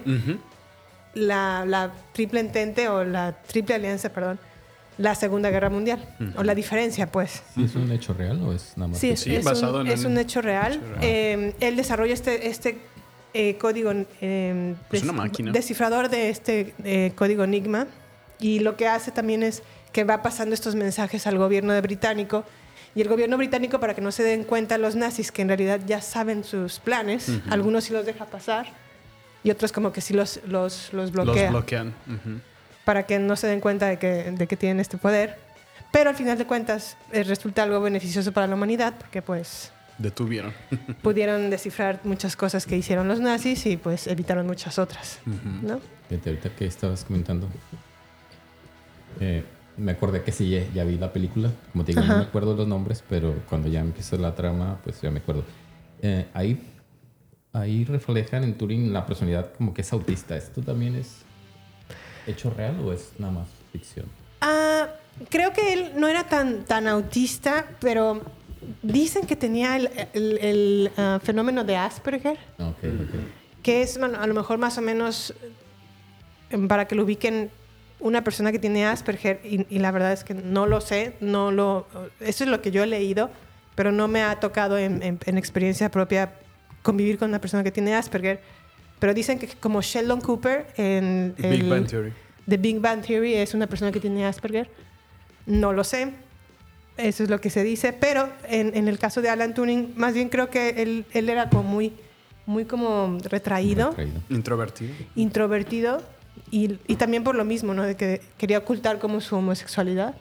Porque en ese entonces en Inglaterra estaba prohibido. O sea, te metían a la cárcel por, por ser homosexual. Wow. Entonces él como que lo, lo ocultaba Sí. a pesar de su gran talento, ¿no? Pero bueno, este examen entonces de Turing consiste en lo siguiente. El evaluador sabría que uno de los participantes de la conversación es una máquina y los intervinientes serían separados unos de otros. La conversación estaría limitada a un medio únicamente textual, como un teclado y un monitor, por lo que sería irrelevante la capacidad de la máquina de transformar texto en habla. En el caso de que el, valua- el evaluador no pueda distinguir entre el humano y la máquina acertadamente, eh, Turing sugiere, o bueno, sugirió que la máquina debería de convencer al evaluador después de cinco minutos de conversación el 70% del tiempo. La máquina habría pasado la prueba, es decir, si ya cuando el evaluador no puede reconocer, Después de cinco minutos después de de cinco minutos, pasa la prueba. Esta prueba no evalúa el conocimiento de la máquina en cuanto a su capacidad de responder preguntas correctamente, solo se toma en cuenta la capacidad de esta de generar respuestas perdón, similares a las que daría un ser humano. Órale. Qué interesante. Aquí a- alguien a lo mejor me lo puede poner de, de aterrizarlo un poquito más, comparado con la película a lo mejor. Sí, pues básicamente este, esta prueba lo que quiere es que, que tú, tú seas capaz, o bueno, más bien que tú no seas capaz de reconocer quién es la máquina y quién es el humano. Y solamente, bueno, en, base a lo que tú acabas de describir, por texto escrito, según lo que entiendo. ¿Ok? Porque en cinco minutos de que esta persona esté haciendo eh, preguntas, ambas van, va a tener respuestas. Si no es capaz de hacerlo, eh, pues dice, sabes que pasó la prueba. O sea, no puedo distinguir quién es la máquina. ¿Creen que esto ya haya sucedido? Sí. Entonces ya existe la conciencia en la inteligencia artificial. No creo. Yo, oh, pero es que esa es la cosa. Yo no estoy de acuerdo que esa es la suficiente razón para decir que ya tiene conciencia. O sea, porque puede ser un algoritmo que bien se ha alimentado tanto de la manera en que el humano contesta, Contesta.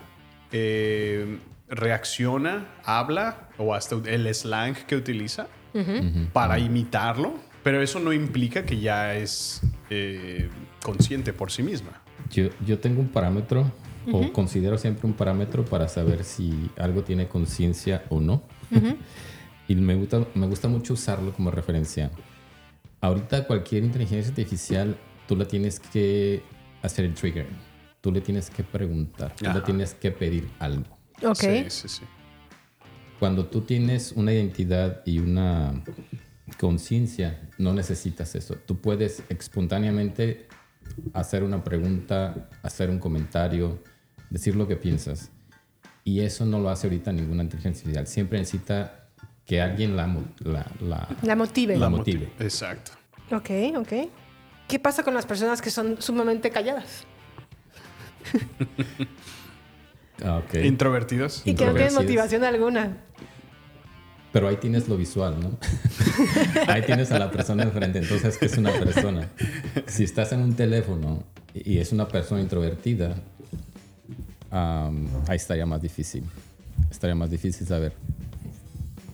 Ah, ahora, con los adelantos que ha habido de cómo simular la voz de las personas, ahora es muy difícil también identificar si se trata de una voz artificial o si es una voz de un ser humano. Es así, sí, sí.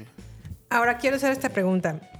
¿Cómo podemos hacer un test de conciencia o de emociones en, una- en un ente artificial cuando nosotros somos los que hacemos la prueba? Es decir, si estamos limitados por nuestra humanidad, ¿cómo podemos probar que otra persona adquirió una inteligencia artificial humana si nosotros somos el, el otro ejemplo o la otra parte de? ¿No sería más bien necesario que un alienígena probara si esta inteligencia artificial realmente ya le alcanzó una, una, una- una capa- conciencia más o, o similar a la de un ser humano? Porque nosotros estamos limitados a nuestras emociones, a nuestros sesgos, para entonces, ¿cómo poder comprobar que alguien realmente ya tomó conciencia? Creo que para mí la, la respuesta es muy sencilla. Para tener conciencia tienes que expresar emoción. Para, para, para tener conciencia tienes que tener interacción. ¿Y, No- si, y si pretende? puedes simularla, es Ajá. diferente. Pero sin interacción no puede haber ah, conciencia. Ahí es uno de los puntos de, de esta película. Sí, sí, sí. Ahora, para que tengas emociones, las emociones realmente internamente son reacciones químicas en tu cuerpo. Sí. Necesitas el wetware que ellos aquí Utiliza, ¿no? señalan. ¿Qué es lo que querías mencionar? Entonces, el- ahí sí te puedo creer. De hecho, esta es la inteligencia que más me gustó de las tres películas. Porque ya introducen el, el- el elemento en donde puede coexistir un lugar en donde se puede contener y se puede identificar como un individuo la, la- la cuestión de la identidad. Yo soy yo, tú eres tú. Y pueden ocurrir reacciones químicas si tiene esa capacidad de ese wetware. Si yo estoy hablando con una máquina, o si sé que estoy hablando con una máquina, siempre voy a decir que no tiene conciencia, porque no tiene la capacidad de generar esas reacciones químicas. Nada más está dándome muy buenas respuestas porque sé que la entrenaron para contestar como un ser humano. Exacto. Ok, ok. Sí, sí. Ahora, ¿qué es lo que te destaca de esta, de esta inteligencia en, Her- en, en Ex Máquina, Isaac? Mm, o sea, sé que es una película, pero cuando me metí, fíjate, qué chistoso. Usualmente veo películas por ver. Nunca me pongo así como que con intención.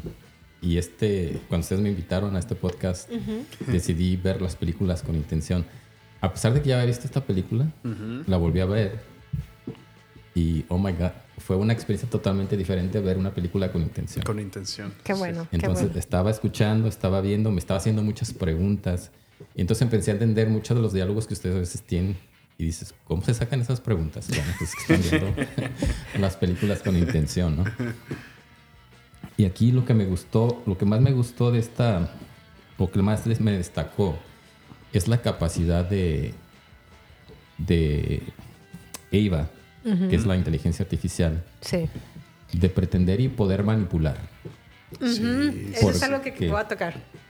la forma en que manipuló para hacer creer al otro lo que ella quería que creyera, pero que al final no era lo que ella quería. Este fue fantástico, fue así como que una obra de, de arte. Entonces, la trama se me hizo súper, súper interesante. eh, cómo atraen al personaje que va a probar que su, su, su principal meta era decidir si el AI tenía o no Conciencia. conciencia. Pero al final no era eso. Y no quiero ir más allá porque sé que vamos a platicar más de eso. Pero sí, eso, eso fue lo que más me, me entusiasmó, puede decirse, de que me di cuenta de que era capaz de manipular y de convencer.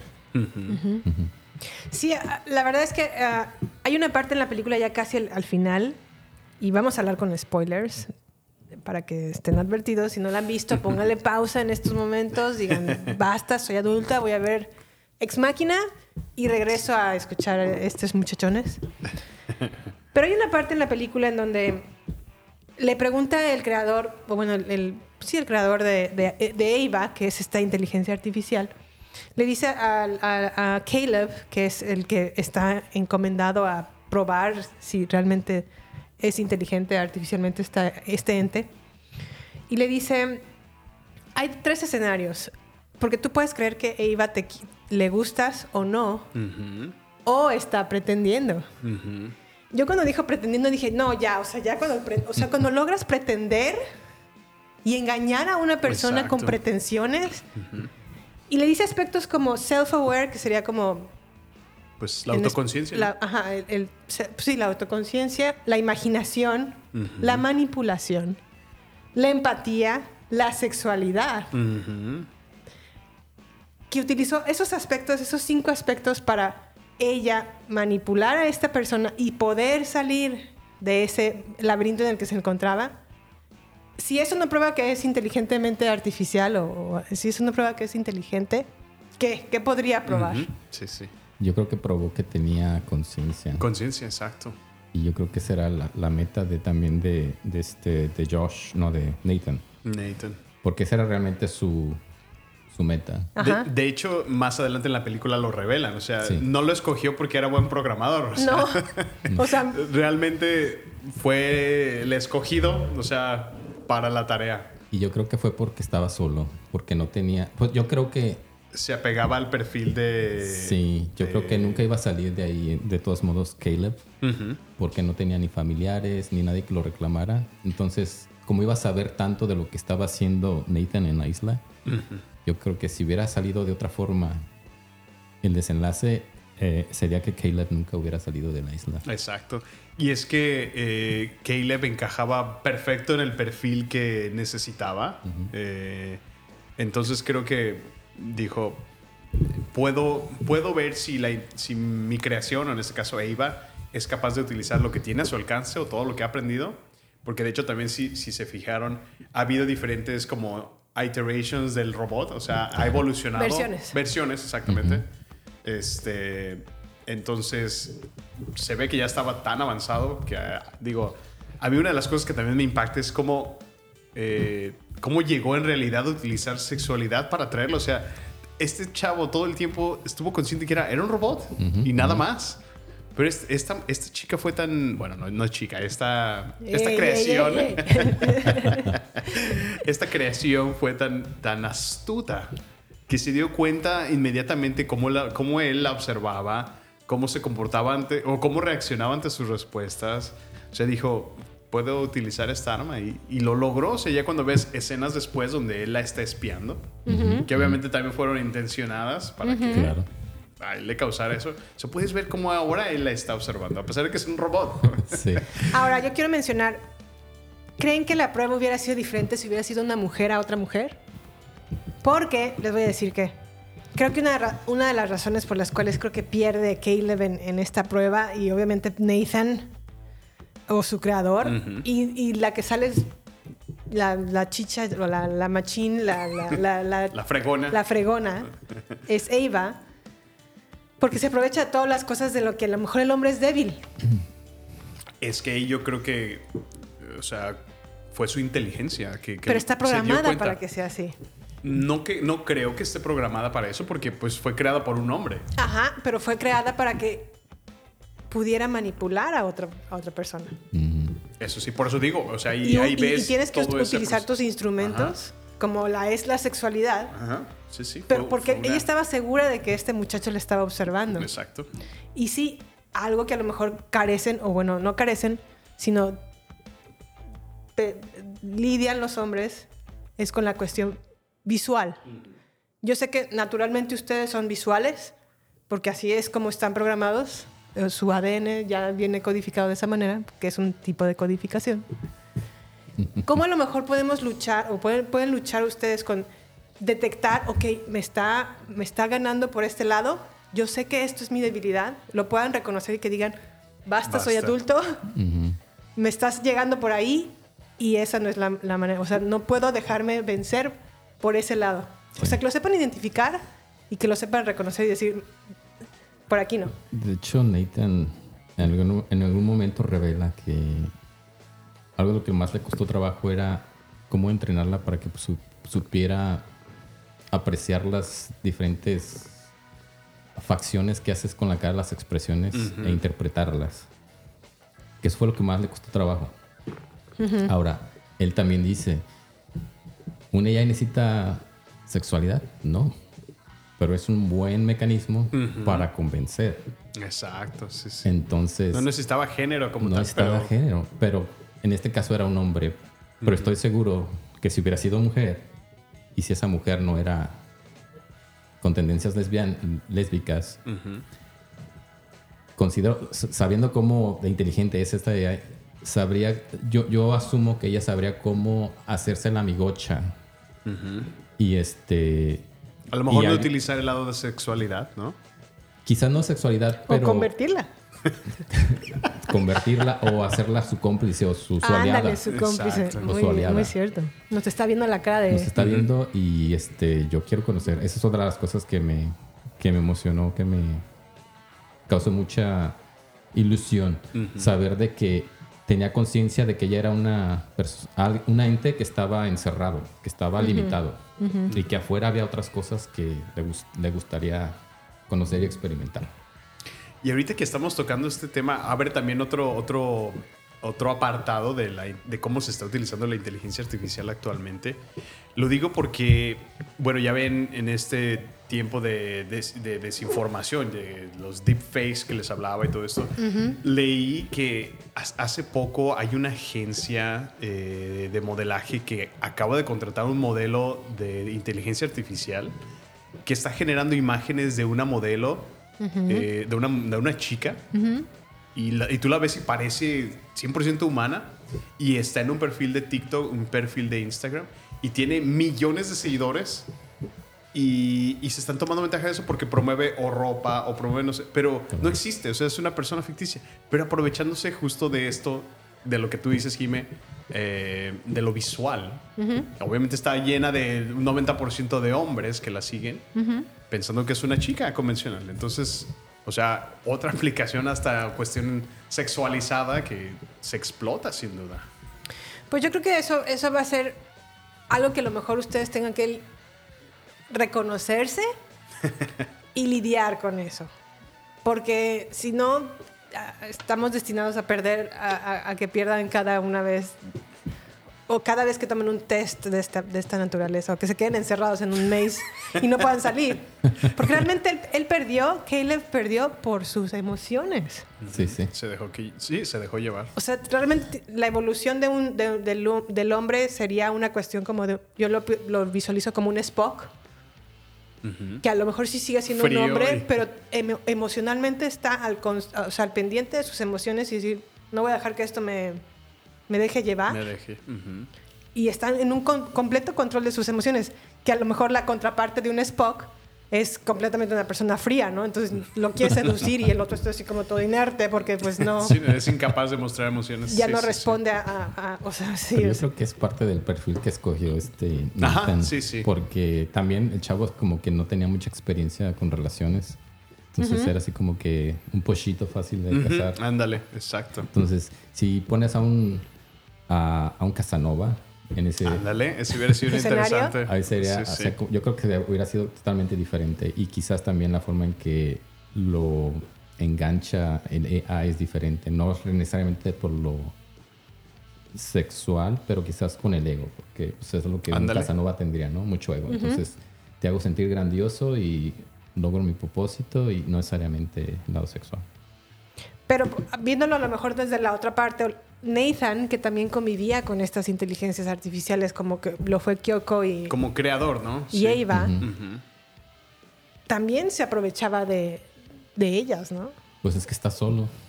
Pues sí, sí, claramente, eh, pues las ten- eran como sus muñecas, o sea, a su disposición, realmente, Ah. técnicamente.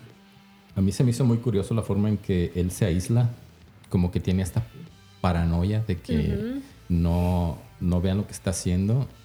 Ah, no, se des- no se desarrolla mucho la historia de cuál es su propósito, pues, pero Ajá, sí, sí. siento de que un ambiente así de cerrado es muy difícil que pueda lograr un resultado tan bueno en un AI, porque está demasiado aislado. Necesita, Sí. o sea, por más inteligente que seas, necesitas un montón de gente. Interacción humana.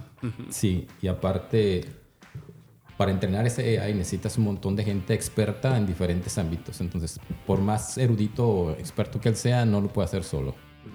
Claro.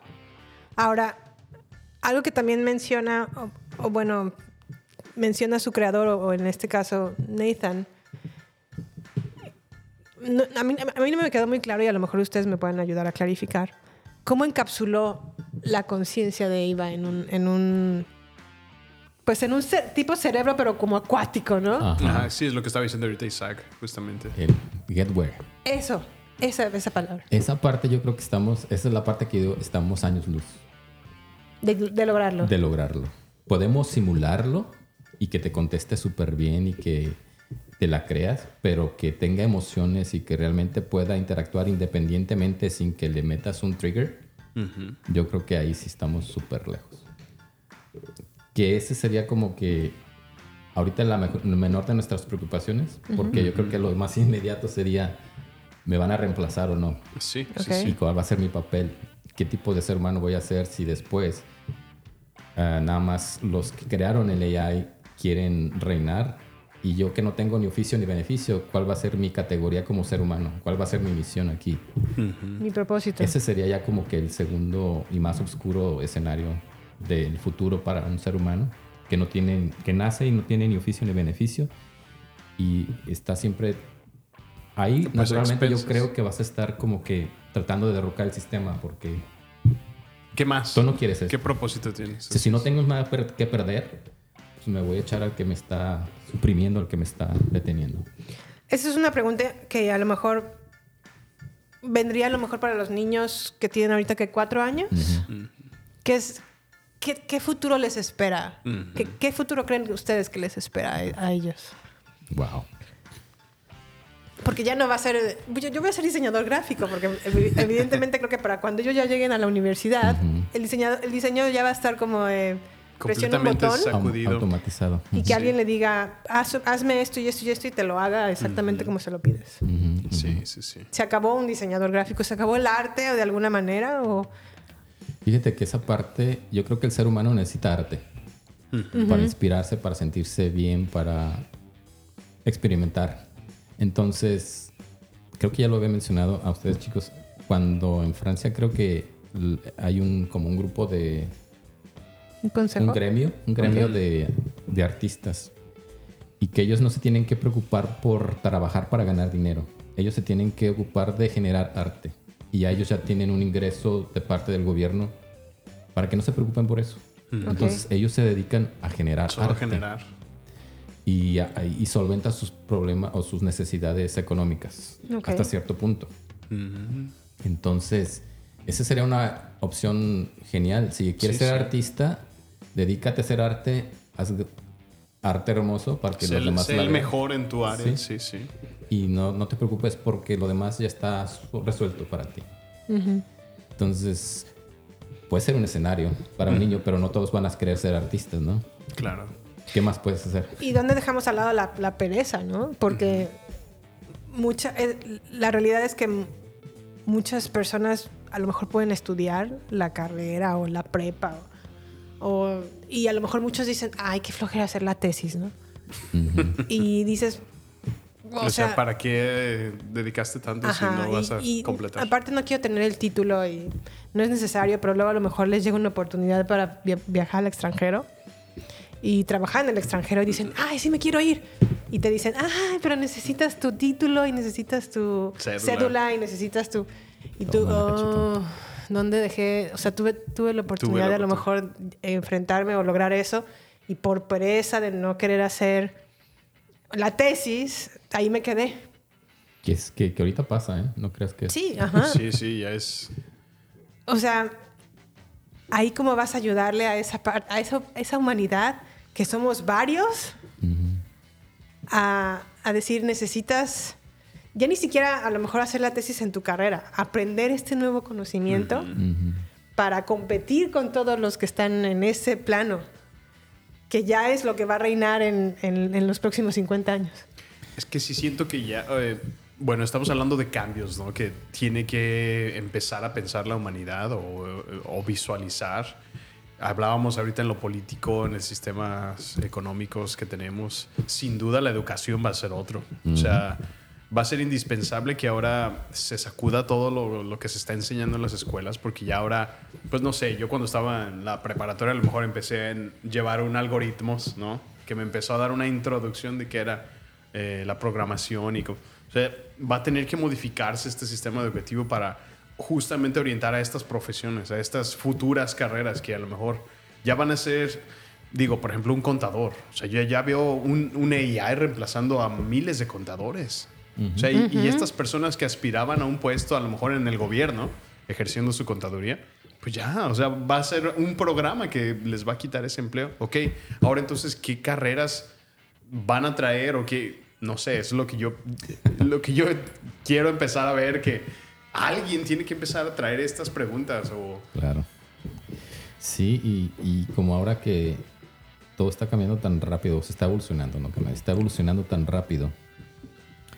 Imagina un escenario en donde es muy oscuro este escenario, en donde tú empiezas a estudiar tu carrera en el 2024 y en el 2026 te das cuenta de que tu carrera ya ha sido totalmente sus- suplantada Suplanta. y automatizada por un AI.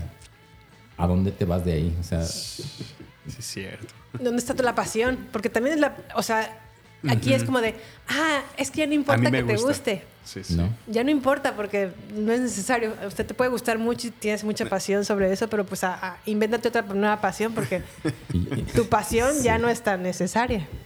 Yo creo que es el modelo económico en el que vivimos que entendemos, ok, tengo que tener una profesión, tengo que generar, tengo que ejercer y tengo que servir para generar más. Pero en un modelo así de diferente, o sea, el propósito cambia totalmente y el paradigma es totalmente distinto y no lo sabemos aún. Yo creo que esa es la gran pregunta que tenemos que respondernos. ¿Qué propósito como seres humanos nos vamos a dar para afrontar ese tipo de nueva realidad? De nueva realidad. Y es que yo creo que en este momento la humanidad está como de, de alguna manera rota porque recurrir a la iglesia ya no es lo que era antes. La verdad. Sí, o sí. sea, antes era lo- la solución a todos nuestros... Déjame, voy y confieso y hablo Era de mis... como tu, tu, ah, Tu sesión elixir, de psicológica para que se te bajara el estrés, no sé. Ajá. Sí, mucha gente, y, y la gente que no iba a la iglesia o que no podía lidiar con eso, lidiaba con sus problemas tomando alcohol. Y así, o sea, estaban entre esas dos. Pero ahora, cuando ya no eres, cuando ya no, ya no puedes recurrir a la iglesia porque ya no encuentras el, la- la- el- el- el- el propósito de tu vida, cuando a lo mejor un trabajo ya no resulta tan atractivo porque ya lo fue reemplazado por, por esta...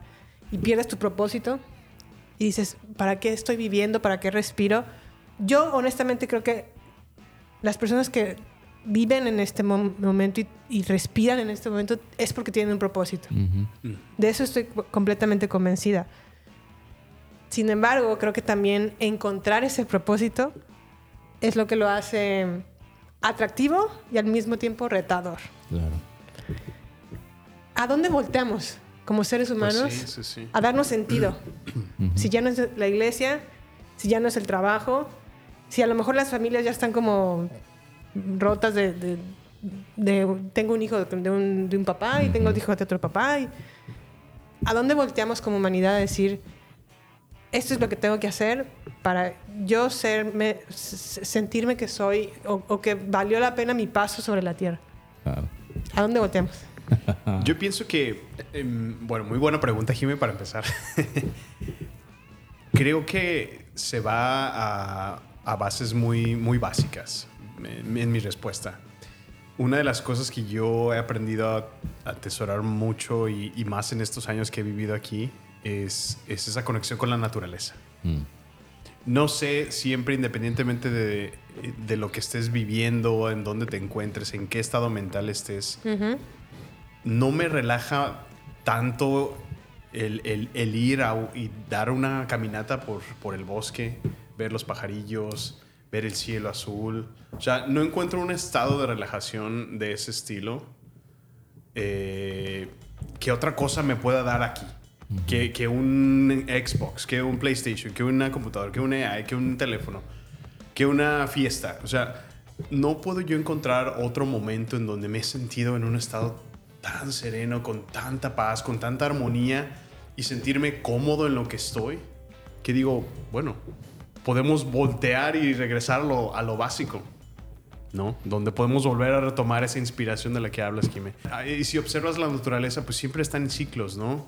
Todo nace, las plantas crecen, los animales se están reproduciendo todo el tiempo y eventualmente van a morir, ¿no? Entonces, el regresar y volver a observar esa armonía que, que siento que ahora es lo opuesto a todo esto que estamos hablando, ¿no? El, el cambio climático, que obviamente estas tecnologías, estos, estos, estos programas tienen que vivir en servidores que están consumiendo, generando CO2 a, a criminales pasos, ¿no? O sea, estamos matando de alguna manera nuestro mundo y Sí. estamos conscientes, pero no hacemos nada al hacemos mismo nada. tiempo, entonces... Es un, es un tren que no podemos parar. Me gustó mucho tu respuesta, Sammy. Fíjate que pensando en eso, yo trabajo, me gusta lo que hago, pero mi propósito final no es el trabajo. Me gusta saber, me gusta ser útil, pero siempre tengo una meta que me dice, ok, esto, esto es lo que sigue y por esto lo hago y por esto quiero seguir. Convivir con mi familia, este, convivir con mis amigos, ir a rodar los fines de semana. Pero todo eso lo hago en mis ratos de ocio. Mm, el, ra- el rato que me sobra después de trabajar. Me pregunto. Pues es un, ok, quid pro, un quid pro quo, ¿no? O sea, trabajas para estar Exacto. allá. Entonces, para eso lo hago y sé que también mi trabajo ayuda a otros, ¿no? Entonces, me complementa y me complementan. Ok. ujú. ¿Qué pasa si ya no necesito utilizar 8 o 9 horas diarias de trabajo? ¿En qué voy a utilizar ese tiempo? Y me he estado en días en donde no tengo nada que hacer y tengo la oportunidad de visitar a mi familia, tengo la oportunidad de convivir con mis amigos, pero es demasiado tiempo. ¿Qué voy a usar? ¿Qué voy a hacer con el tiempo que me sobra? Entonces pensé cuando tú estás hablando, Sammy, ¿qué hacen los budistas? Se la pasan todo el día contemplando. Exacto. Sí. Entonces, y, y- y- y en teoría son personas que no le hacen mal a nadie, ayudan, pero están en armonía. Exacto. Quizás ese es una- un destino, ¿no? So- vamos a seguir produciendo humanos para estar en, en modo contemplativo y este y no sé, a lo mejor como Siddhartha, trascender Al nirvana. intelectualmente de otra manera, no sé. Sí, sí, porque sí. ya tenemos casi todo lo, lo- lo terrenal o nuestras ¿no? necesidades básicas cubiertas. Exacto. Puede ser una buena opción. Qué buena respuesta. Yo creo que también la pueden encontrar en la filosofía. Regresar Sí, sí. a... Eh, eh, Es que va, va, va el mismo. O sea, regresas a lo regresas. Creo que al- algo que a lo mejor le es necesario para el ser humano en estos tiempos es a- aprender a ir más despacio. Creo, a mí me molesta mucho, por ejemplo, que las eh, tiendas comerciales nos forcen a vivir rapidísimo, a vivir la temporada de, ya, ya llegó, este, no sé, ahorita eh, el Día del Amor y la Amistad, ¿no? Y después viene rápido el, el siguiente, no sé, Easter o celebración, y, y rápido te hacen vivir el año. Recuerdo mucho, sobre todo cuando fue Halloween, acabábamos de pasar Halloween y ya estaban las cosas de Literal, el día Navidad. siguiente. Y dices, Faltan No. dos meses. Ajá. Yo honestamente ayer quité mi árbol de Navidad porque en México se quita el 2 de febrero. Sí. Y no lo quito hasta el 2 de febrero porque en verdad no es que, no es que a lo mejor diga es, es pereza quitarlo. No, no es pereza. Es porque gusta me gusta disfrutar. sentir que la Navidad es el invierno en el frío Ajá. y no me gusta vivir tan rápido como a lo mejor nos forzan o las tiendas de supermercado a vivir rapidísimo. Sí, sí, sí. Creo que es algo que a lo mejor el, el ser humano necesita, necesita como volver al, al básico y decir, necesito aprender a vivir más despacito y regresar a la filosofía. Ujú. Interesante. Sí, sí. Me hace mucho sentido. Empezar a preguntarnos las preguntas, a hacernos las preguntas importantes, ¿no? Ujú. Exacto. Y darles un sentido. Quizás ya muy diferente porque tenemos nuestra realidad que es totalmente distinta. Pero al mismo tiempo creo que la filosofía son, son cuestiones o paradigmas que no cambian en, en el ser humano. Por ejemplo, y, y a lo mejor es, es con la, la- la filosofía con la que estoy más empatada, que es el, el estoicismo, que la, la- finalidad del estoicismo es buscar como la, la mm, excelencia humana o la, por medio de virtudes y hacer, buscar obviamente generar en, en nuestros, en nosotros como seres humanos la virtud de, de un, o sea, una y otra y otra virtud y empezarnos a deshacernos de los vicios que tenemos como seres humanos. Y creo que, por ejemplo, Benjamin Franklin, que a, a lo mejor estoy viendo ahorita un documental de, de este, de esta persona, Benjamin Franklin no era una persona que pensaba o sentía que podía alcanzar como su mm, excelencia humana yendo a la iglesia y siendo perdonado o, absolu- o sí, Absuelto, ¿no? absuelto de yendo a la iglesia, sino por sus buenos actos y por sus buenas intenciones y por sus buenos lo que podía dejarle a la humanidad. Yo también pienso justamente como él, o sea, a mí no- ¿de qué me sirve tener una persona que es completamente metida en la iglesia si es me- medio maluca? o viceversa. De pecho. Ajá. ¿De qué me sirve alguien que no está, en- o, o más bien de lo mucho que me serviría una persona que no está al- absoluto en la iglesia, pero está consciente de, de lo que es buscar ser un buen ser humano, generar virtudes en sí mismo, lidiar también con sus problemas, porque todos, todos tenemos problemas, no problemas, sino defectos y debilidades. Y si los reconocemos y entonces sí luchamos con esas debilidades para dejar al lado de los vicios y, y tener más virtudes, entonces sí siento que nuestra vida tendría como mucho más propósito. Fíjate que que- que- qué interesante eso que dices, Jimé, porque esos son cambios que no son fáciles de implementar. Entonces te, te toma muchísimo tiempo y te toma muchísima disciplina, te toma muchísimo esfuerzo hacer Y reconocerlos para empezar. Exacto, eso iba a decir. O sea, creo que toma mucho lo que dice Isaac, pero inicialmente darte cuenta. Ujú. O sea, Sí, de, claro. de esas cosas de que estás flaqueando, a lo mejor alguien más puede verlas en ti. A lo mejor ya te las apunta y uno se pone a la defensiva, pero genuinamente tú reconocer, oye, ¿sabes qué? Tienes razón. O sea, eh, llegar a ese punto en tu vida de decir, necesito un cambio, es bien difícil.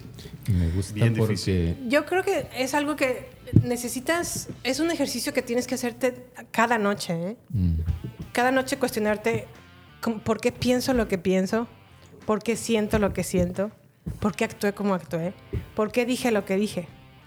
Algunas veces no, no vas a encontrar la respuesta y otras veces vas a decir, Ay, dije esto porque esto, ¿no? O hice es esto tan porque simple, lo otro, ¿no? ¿no? Sí, sí. O, pero algunas veces no. Pero el hecho de que ya estés eh, cuestionándote a ti mismo, ¿por qué hice lo que hice? ¿Por qué dije lo que dije? ¿Por qué pienso lo que pienso? Tan solo ahí, en pensar lo que, lo que piensas, es reconocer que a lo mejor la manera en la que tú piensas no es como, no es tu, tu pensamiento, sino es alguien más que te ha implementado formas de pensar desde que eras un niño.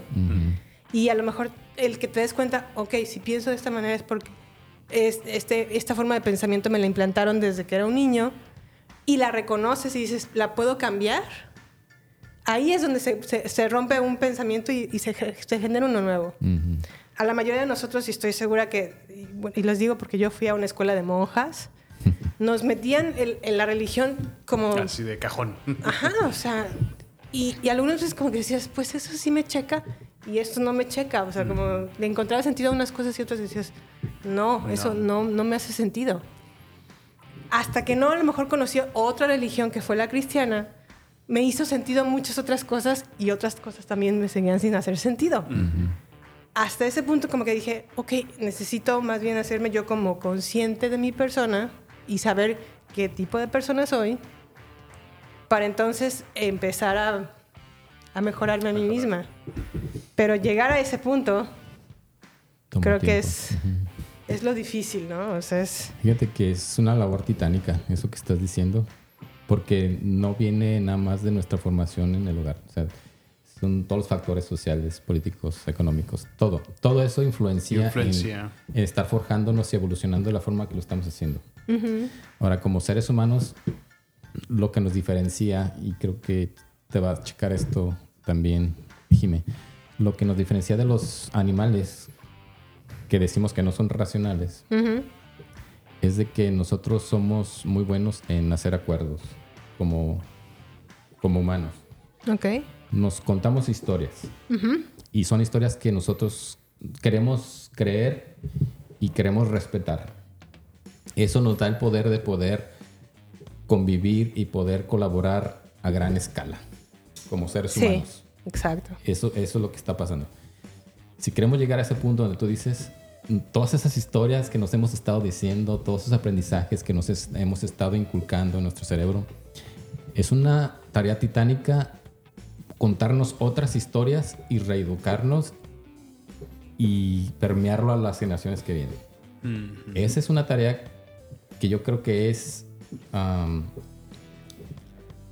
es loable y es creo que una muy buena respuesta a todas estas incertidumbres que tenemos cuando tengamos esta otra parte de la vida resuelta debido a ella. Que nos eduquemos y nos que hagamos rewiring de nuestro cerebro para ser un tipo diferente de seres humanos. Exacto. Sí, a mí algo que, que en verdad ahorita en la actualidad, ¿por qué nos está pasando esto de que la gente esté tan metida en lo que hace Taylor Swift? Digo, yo soy fan de Es- Taylor es Swift. obsesivo, ¿no? Sí, sí, yo soy fan, o sea, en verdad me gusta cómo canta, me gusta Su música. su música. Pero de ahí a estar viendo exactamente ¿Qué en qué hace? ¿A rayos, qué va? come, con quién, co- con quién se acuesta, qué, a qué partido de fútbol americano va. Who cares? Sí, Ya entendí sí. tu O sea, comentario. ¿eh? eh, o sea, no, no- no me importa en lo absoluto. Y al contrario, si me importase, diría, qué pinche hueva de vida tengo que- para, que- que- para estar todo el tiempo viendo, Ajá, ¿dónde está sí, Taylor sí. Swift? O sea, ¿en qué, ¿en qué estoy perdiendo mi tiempo? ¿En qué estoy perdiendo Qué mi tiempo? es mi vida, ¿no? Para tenerme Ajá, que exacto. ocupar de... eh, exacto. O por ejemplo, cosas como la señora que se robó como 69 termos de Ah, de Stanley los- de Walmart. ¿Ya viste la- la- el meme del termo? Es que están vendiendo un termo rosa que se puso por alguna manera De muchísimo de modísima. moda y está así sold out en todos lados. Wow. Y hubo una señora que la, la, la atrapó ahora la policía porque se robó como ¿qué? 69. 60. Tenían que ser 69. Bueno, no sé si 69, pero 60 y tantos. Ese es el número que yo... Un número mágico. mi cabeza generó, no sé por qué. Te están Pero, viendo señales, ¿ves? pero fueron- estoy segura que fueron sesenta y tantos. sí. Y me acuerdo que los pusieron como en, en el cofrecito En el del- cofre. del- de la policía y dices, ¿qué? o sea, señora, no manche. Sí. ¿Qué pedo? O sea, sí, sí. o sea, ¿qué está pasando en nuestra humanidad de, de que o sea, está, está más idiota? O, o qué está pasando? O sea, ¿qué nos está pasando? Este es momento de decir, debería de votar mi teléfono inteligente o al menos votar redes sociales Mm. y ponerme a estudiar y ponerme a aprender cosas nuevas porque Facebook yo creo que a nadie, a nadie lo ha hecho millonario. No, Más mejor persona. más o sea, deja, deja del dinero. Mejor persona. ¿no? Solo está lleno de chismes. Sí, no. Sí. Algo más que agregar de Ex Máquina. No, creo que tengo todo. Sammy, Pues bueno, eh, algo que sí me destaca es esa comparativa que siempre ponen como con todos los CEOs, ¿no? Que están creando estas super tecnologías que, pues de alguna ¿Que son manera, siempre los ponen del mismo estilo, ¿no? O sea, gente demasiado Que viven como en una realidad muy externa, ¿no? Exacto, o sea, y, y que es realmente muy acertado, o sea, Sí. en el mundo que vivimos. Veo un Elon Musk que así con la mano en la cintura fue y compró Twitter solo porque él quería comprarlo, o sea, a esa pues escala, a esa escala. eso es algo que también digo, está, o sea, está preocupante que en verdad estas personas tengan tanto poder de tecnología, Exacto. de dinero, porque ya ni siquiera es el gobierno o el presidente el que tiene el poder, sino un Elon Musk. Y luego, ahora que han estado, bueno, no sé si han visto las noticias, que han estado eh, de alguna manera interrogando a todos estos CEOs eh, por, las, eh, por el efecto, el impacto que han tenido sus tecnologías en, en medios. Eh, cuando estaban entrevistando a Mark Zuckerberg recientemente, Sí, sí, que le, vi. le preguntaban acerca de, de Pornografía infantil, ¿no? Ajá. Y también tocaron el tema de inteligencia artificial, lo mismo. O sea, es. Bueno, por un lado, le hacen como tipo bullying por de aquí está toda la gente, todos los padres que han sufrido, dale, pídeles perdón. Y ahí está. Por favor, perdónenos. Oh, wow. sí. Pero mi punto es que cuando tocan el- el- la parte de inteligencia artificial, es absurdo que las mismas personas, ni siquiera los entrevistadores o la gente que está haciendo estas preguntas, no alcanzan a comprender realmente la- a qué se refiere el concepto de la inteligencia artificial. Y en sus preguntas dejan mostrar su ignorancia. Ignorancia. O sea, es, es, es increíble que a ese nivel, a esa escala, que gente que está activa en el gobierno tomando estas decisiones no comprendan No tienen de idea. qué están hablando. Pero es que si te fijas, el político de ahorita ya no es el político de antes. O sea, el político de antes, al menos en, en México, digo, Carlos Salinas de Gortari nos robó como nos, nos hasta por el fundillo. Pero era un egresado de Harvard. O sea, tenía la inteligencia para ah, desarrollar un sistema que nos robara chido. O sea, y a- O así. sea, Sin que lo atraparan. Realmente no veo ahorita un político que tenga esa capacidad de establecer un sistema que nos robe de esa manera. ya ves lo que salió de... Pero es O sea, que ahorita- Salinas ahorita- también era así como que un Elon Musk, pero modo maquiavélico. Sí, sí, sí, Salinas era una una cosa muy pero lo comparo con un político de ahorita y digo que, que- o sea, ni siquiera es un, es un ni siquiera es un buen político que, no- que me engañe. Pero es que también, ¿quién escoge a los políticos? Exacto. Exacto. Ese, ese es el problema. Y a- algo que a lo mejor me alarmó cuando sucedió fue que muchas personas votaron por Peña Nieto solamente porque estaba guapo. y dices, no. Saludo a mi mamá. Mi mamá también votó por él. O sea, Sí, sí. ahí, ahí entonces, ¿cómo nos ayudamos como humanidad? O sea, Sí, sí, sí. Es terrible. Nosotros mismos, como dicen, tenemos el gobierno que nos merecemos. Tristemente. Sí, sí. pero bueno, ¿alguien más entonces con, con Ex Máquina? ¿Ya damos por terminado? Bueno, vamos entonces a redes sociales a continuación. No queremos que te pierdas nada. Por eso, te invitamos a sumarte a nuestras redes sociales. Twitter, Instagram y Facebook. Encuéntranos como Baterías Podcast. Cine, series y mucho más solo con nosotros. Con Jimena Campos y Samuel López. Agéndalo. Nos encontramos en redes sociales. Baterías Podcast. Isaac, ¿tienes a alguien a quien quieras saludar? Claro que sí. A ver. Ah, quiero mandar saludos a mi mamá. Mamá. Acaba de salir de una cirugía. ¿Oh, Está sí? bien. Ah, qué bueno. Entonces, ma, échale ganas. Espero que me escuches y si no, te mando el link para que me escuches. Sí, señora mamá de Isaac, qué bueno que está saliendo de su recuperación. Espero que sea más pronto que nada, que salga de ahí y le mandamos un caluroso abrazo. Muchas gracias. Sammy, ¿alguien que quiera saludar? Eh, pues bueno, solo darle las gracias a todos los que nos han estado escuchando y nos han hecho llegar sus comentarios en redes sociales. Les recordamos, como lo acabamos de mencionar, estamos en Instagram, Twitter y Facebook en la cuenta arroba baterías podcast, donde nos pueden eh, seguir y dejamos eh, contenido constante. Así que síganos y estamos a la expectativa. Bueno, tenemos entonces también países como Estados Unidos, que es nuestro principal país que nos escucha, México en segundo lugar, España en esta ocasión, Argentina, España. Uruguay, Ah, mira. Colombia, Alemania, República Dominicana, Filipinas, Puerto Rico y Arabia Saudita. Ah, caray, mira. Wow. Entonces, bueno, a todos ellos un saludo. Les mandamos un saludo muy Gracias por escucharnos. Unos petrodólares, por favor. Unos petrodólares, por favor. Sí, oye. Bueno, y por último tenemos entonces la inteligencia artificial y las relaciones humanas con Her. En Her, Theodore, que está interpretado por Joaquín Phoenix, trabaja en una empresa donde hacen correspondencia a mano en nombre de otra persona o de la persona autora de la carta, lo cual no se me hace un trabajo muy loable. Vive en un futuro no muy lejano en donde todos dependen de dispositivos inteligentes, lo cual ya está sucediendo. Específicamente un auricular con el que interactúan para revisar correos electrónicos, noticias, etc. El trabajo de Theodore es lamentable, muchachos, que exista. Híjole.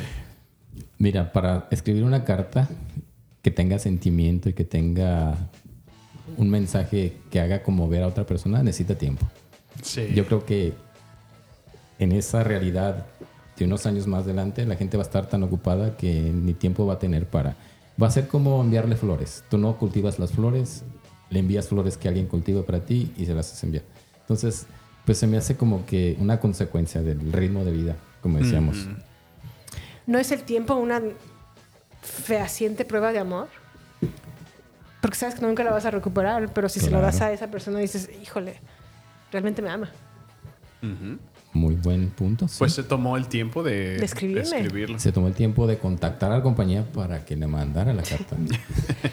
Es que como, como le hemos estado hablando, sin, sin duda todo va a evolucionar a una escala muy grande. Y creo que cosas tan básicas como esto, como la, como el, la mano de obra, va a ser extremadamente evaluada en 50 años, mucho más que, que lo que es ahorita. Precisamente por lo que están diciendo, porque ya la gente va a estar en ese ritmo de vida tan acelerado, donde ya van a ser super metrópolis en las que se van a vivir, donde ya no es viable o, o posible un- una mano de obra o el trabajo manual, ¿no? Hace no mucho me hablabas... Pero no, ellos, ellos tampoco hacían trabajo manual. No, ¿verdad? Le Era- era- dictaban lo a dictaba. una máquina y Sí, la sí. máquina escribía la letra y Claro. Y ni siquiera, ni siquiera es como que tú me la mandaras a mí. Tú contratas a alguien para que a mí Él me me manden, la mande. ellos me manden una carta a, nombre, a tu nombre. O sea, técnicamente era la relación de ellos contigo Ajá, en mi en- representación. ajá. Un proxy. O sea. Sí, realmente un proxy, tus palabras no son tus palabras. Así es. Son las palabras de ese güey. Y lo curioso es que, de nuevo, está todo tan au- automatizado que la gente debería tener tiempo de sobra como para dedicarse a hacer ese tipo de tareas delicadas y con mucha sensibilidad, ¿no? Pero prefieren contratar consumismo El capitalismo. compos- eh, sí, sí, sí. Qué triste. La verdad sí, Sí. qué triste. O sea, sí, o sea, no, no. No. Te dio O tristeza sea, ver eso, El, sí. el trabajo que vi de este, de este tipo, dije, qué, qué vergüenza que existan este tipo de trabajos, porque ya es como una demostración de ni siquiera tengo tiempo para escribirte una carta. Sí. O sea, no sé. Pero bueno, ahora hablemos específicamente de Theodore y su relación con OS o Scarlett Johansson, que es como una inteligencia artificial. Yo quiero preguntarles, ¿entendieron por qué lo deja? Sí. bueno, am, es un sistema operativo. Esta es la primera vez que yo veo el concepto de una inteligencia artificial a nivel sistema operativo. Sí. Actualmente es todo aplicaciones, son soluciones específicas. Ahora es un sistema operativo que es un gestionador de recursos. Ok. Pero un gestionador de recursos, pero a escalas A escala. mundiales. Porque ahí se da por hecho de que esta AI tiene acceso a todo Todo y a todos. y resolvieron todos los problemas de privacidad o quizás ya no hay privacidad porque ya todo el mundo es transparente, que es otra forma de resolverlo. Y, y la forma por la cual yo pienso que ella, bueno, aquí también se asume que el AI, el OS, tiene una conciencia, que de nuevo se me hace imposible. No creo que pueda existir una conciencia que viva en, en el ciberespacio.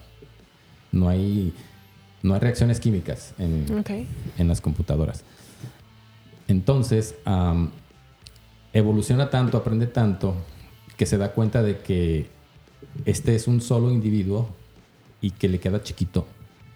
Y tiene espacio y tanta capacidad para amarlo, como para amarlo, seguirlo amando y seguir con otras cosas, pero ya en otro nivel. Que ni siquiera se da, se da la oportunidad o ni siquiera se toma el tiempo de explicarle por qué. ¿Por qué? Exacto. Pues es cuando le dicen, no solamente te amo a ti, sino 600 y tantos 40 más entes. Exacto. Y lo más curioso es que le dice, pero eso no cambia el hecho de que, de que yo te amo a ti en específico, porque realmente yo te amo. O sea, pero ya habla de lo avanzado que está este ente que ya visualiza una relación, obviamente fuera de la monogamia, y, y es capaz de, o sea, ves que en su escala el amar y, el, y extender ese amor cuando más pueda es, es posible y es viable. Entonces, que para las interacciones intrahumanas es completamente imposible. Sí. Lo cual abre un tema bastante interesante. O sea, esta aplicación de, de la inteligencia artificial es una realidad ya. O sea, ya gente se está enamorando de bots. O sea, ni siquiera te ves conciencia artificial. Es, es solamente un bot que está entrenado, como lo ha estado mencionando Isaac, a decirte las respuestas que tú estás esperando a ciertas preguntas. O sea, si un hombre solitario crea un perfil y ese perfil ya te da toda la información de que tiene, no sé, eh, está en sus 60 que, es, que ya es viudo, que está solo, pues ¿qué está buscando esta persona? Obviamente atención. Está buscando que alguien que se hace pasar por alguna chica joven le escriba, le responda. les- o sea, entonces es un perfil muy fácil que puede estar Claro. respondiendo Claro. a ese tipo de búsquedas, ¿no? Sí, ah, una de las cosas que me llamó mucho la atención es precisamente eso. Ah, si, si yo me puse a observar la vida de, Theodore. de Theodore, De Theodore. Ajá. Y es una persona que acaba de salir o salió de una Divorcio. relación normal. Sí, ajá. Se está divorciando. Ajá. Entonces está completamente, se ve que su vida está muy solitaria. Sí. Entonces, por ahí de, de pura chance se dio cuenta de que existía este OS y le dio la oportunidad. Entonces, esa, ese vacío se ve llenado, ¿no? Entonces, es tan buena las respuestas y, son, y su interacción con ella es tan Genuina. fluida y genuina que él se empieza a enamorar de AI De ley, ¿eh? Así es. y utiliza todos esos trucos para hacerle sentir de que realmente es alguien que está interesado en él. Entonces va a caer, como tú dices, hombre y sentimientos, lo escucha. Qué, qué, qué poderosa es una AI que nunca está enojada contigo, que sabe exactamente tu ¿Qué forma decirte? de en el que estás, tu, tu estado de ánimo, nada más con escuchar tu voz. Y que te va a dar la respuesta perfecta siempre y te vas a sentir bien. O sea, eso es de, de dar miedo. Sí. Y él sí, está sí. consciente de que ella es un, es un sistema O es, operativo. ajá. Pero yo me puse, yo me hice una pregunta bien chistosa cuando estaba viendo eso. ¿Qué tal si pones a dos OS a platicar y no se dicen que son OS? Mm. Se van a dar cuenta de que uno es real y el otro no. Pues ella en, el- en algún punto dice que entabló una relación con un Alan Whoever que vivió, pero que ahora ya se hizo como OS Tienes razón. y que pues ahora platica mucho con él, ¿no? Así como de, oh, ¿cómo estás? Y, la, la, la. Pero sabe que es un. Que es otro es. Ajá. ujú. Y sí, sí sabe. O sea, que, que lo generaron a partir de, de- de lo que vivió este ente en, el, en la Tierra y ahora es una versión artificial. Que creo que sí, y siento que es como el, el cierre que le dan a la película, ¿no? Que, porque si te fijas, no solamente terminó la relación con, con él, con Theodore, sino también a la otra chica que estaba, o sea, como que fue global, como que... Sí, con como que se todos- unieron, ¿no? Y como que siento que los, los OS, de alguna manera, empezaron a hacer como su, su onda, ¿no? Se empezaron a, a- a conversar entre ellos para trascender a algo diferente. Algo diferente que no quisiera ni siquiera Compartir explicar con la humanidad. Pero fíjate, de nuevo, el ser humano. El ser humano es capaz de organizarse. Pero por lo mismo, todas esas historias que creemos, una historia es el dinero. Tú sabes de que si vas con dinero a cualquier lugar que está vendiendo algo, vas a obtener lo que te están vendiendo. Sí. Porque es un acuerdo y todo el mundo lo entiende. ¿Qué tipo de propósito va a tener una EA a ese nivel para que pueda hacer este, sinergia con los demás OS y, y se vayan? O sea, ¿cuál es su propósito? O sea, nunca lo explican, No, lo- pero sí, digo, queda en el aire. como, como seres humanos, digo, pues, mira, fíjate que hasta sería bueno que todos se fueran y que ya no nos molestaran. Entonces nos quedamos otra vez en la época de piedra. En el ana- Analogous Time. sí, sí. Algo que a lo mejor a mí ahorita se me, se me viene a la memoria es Animatrix.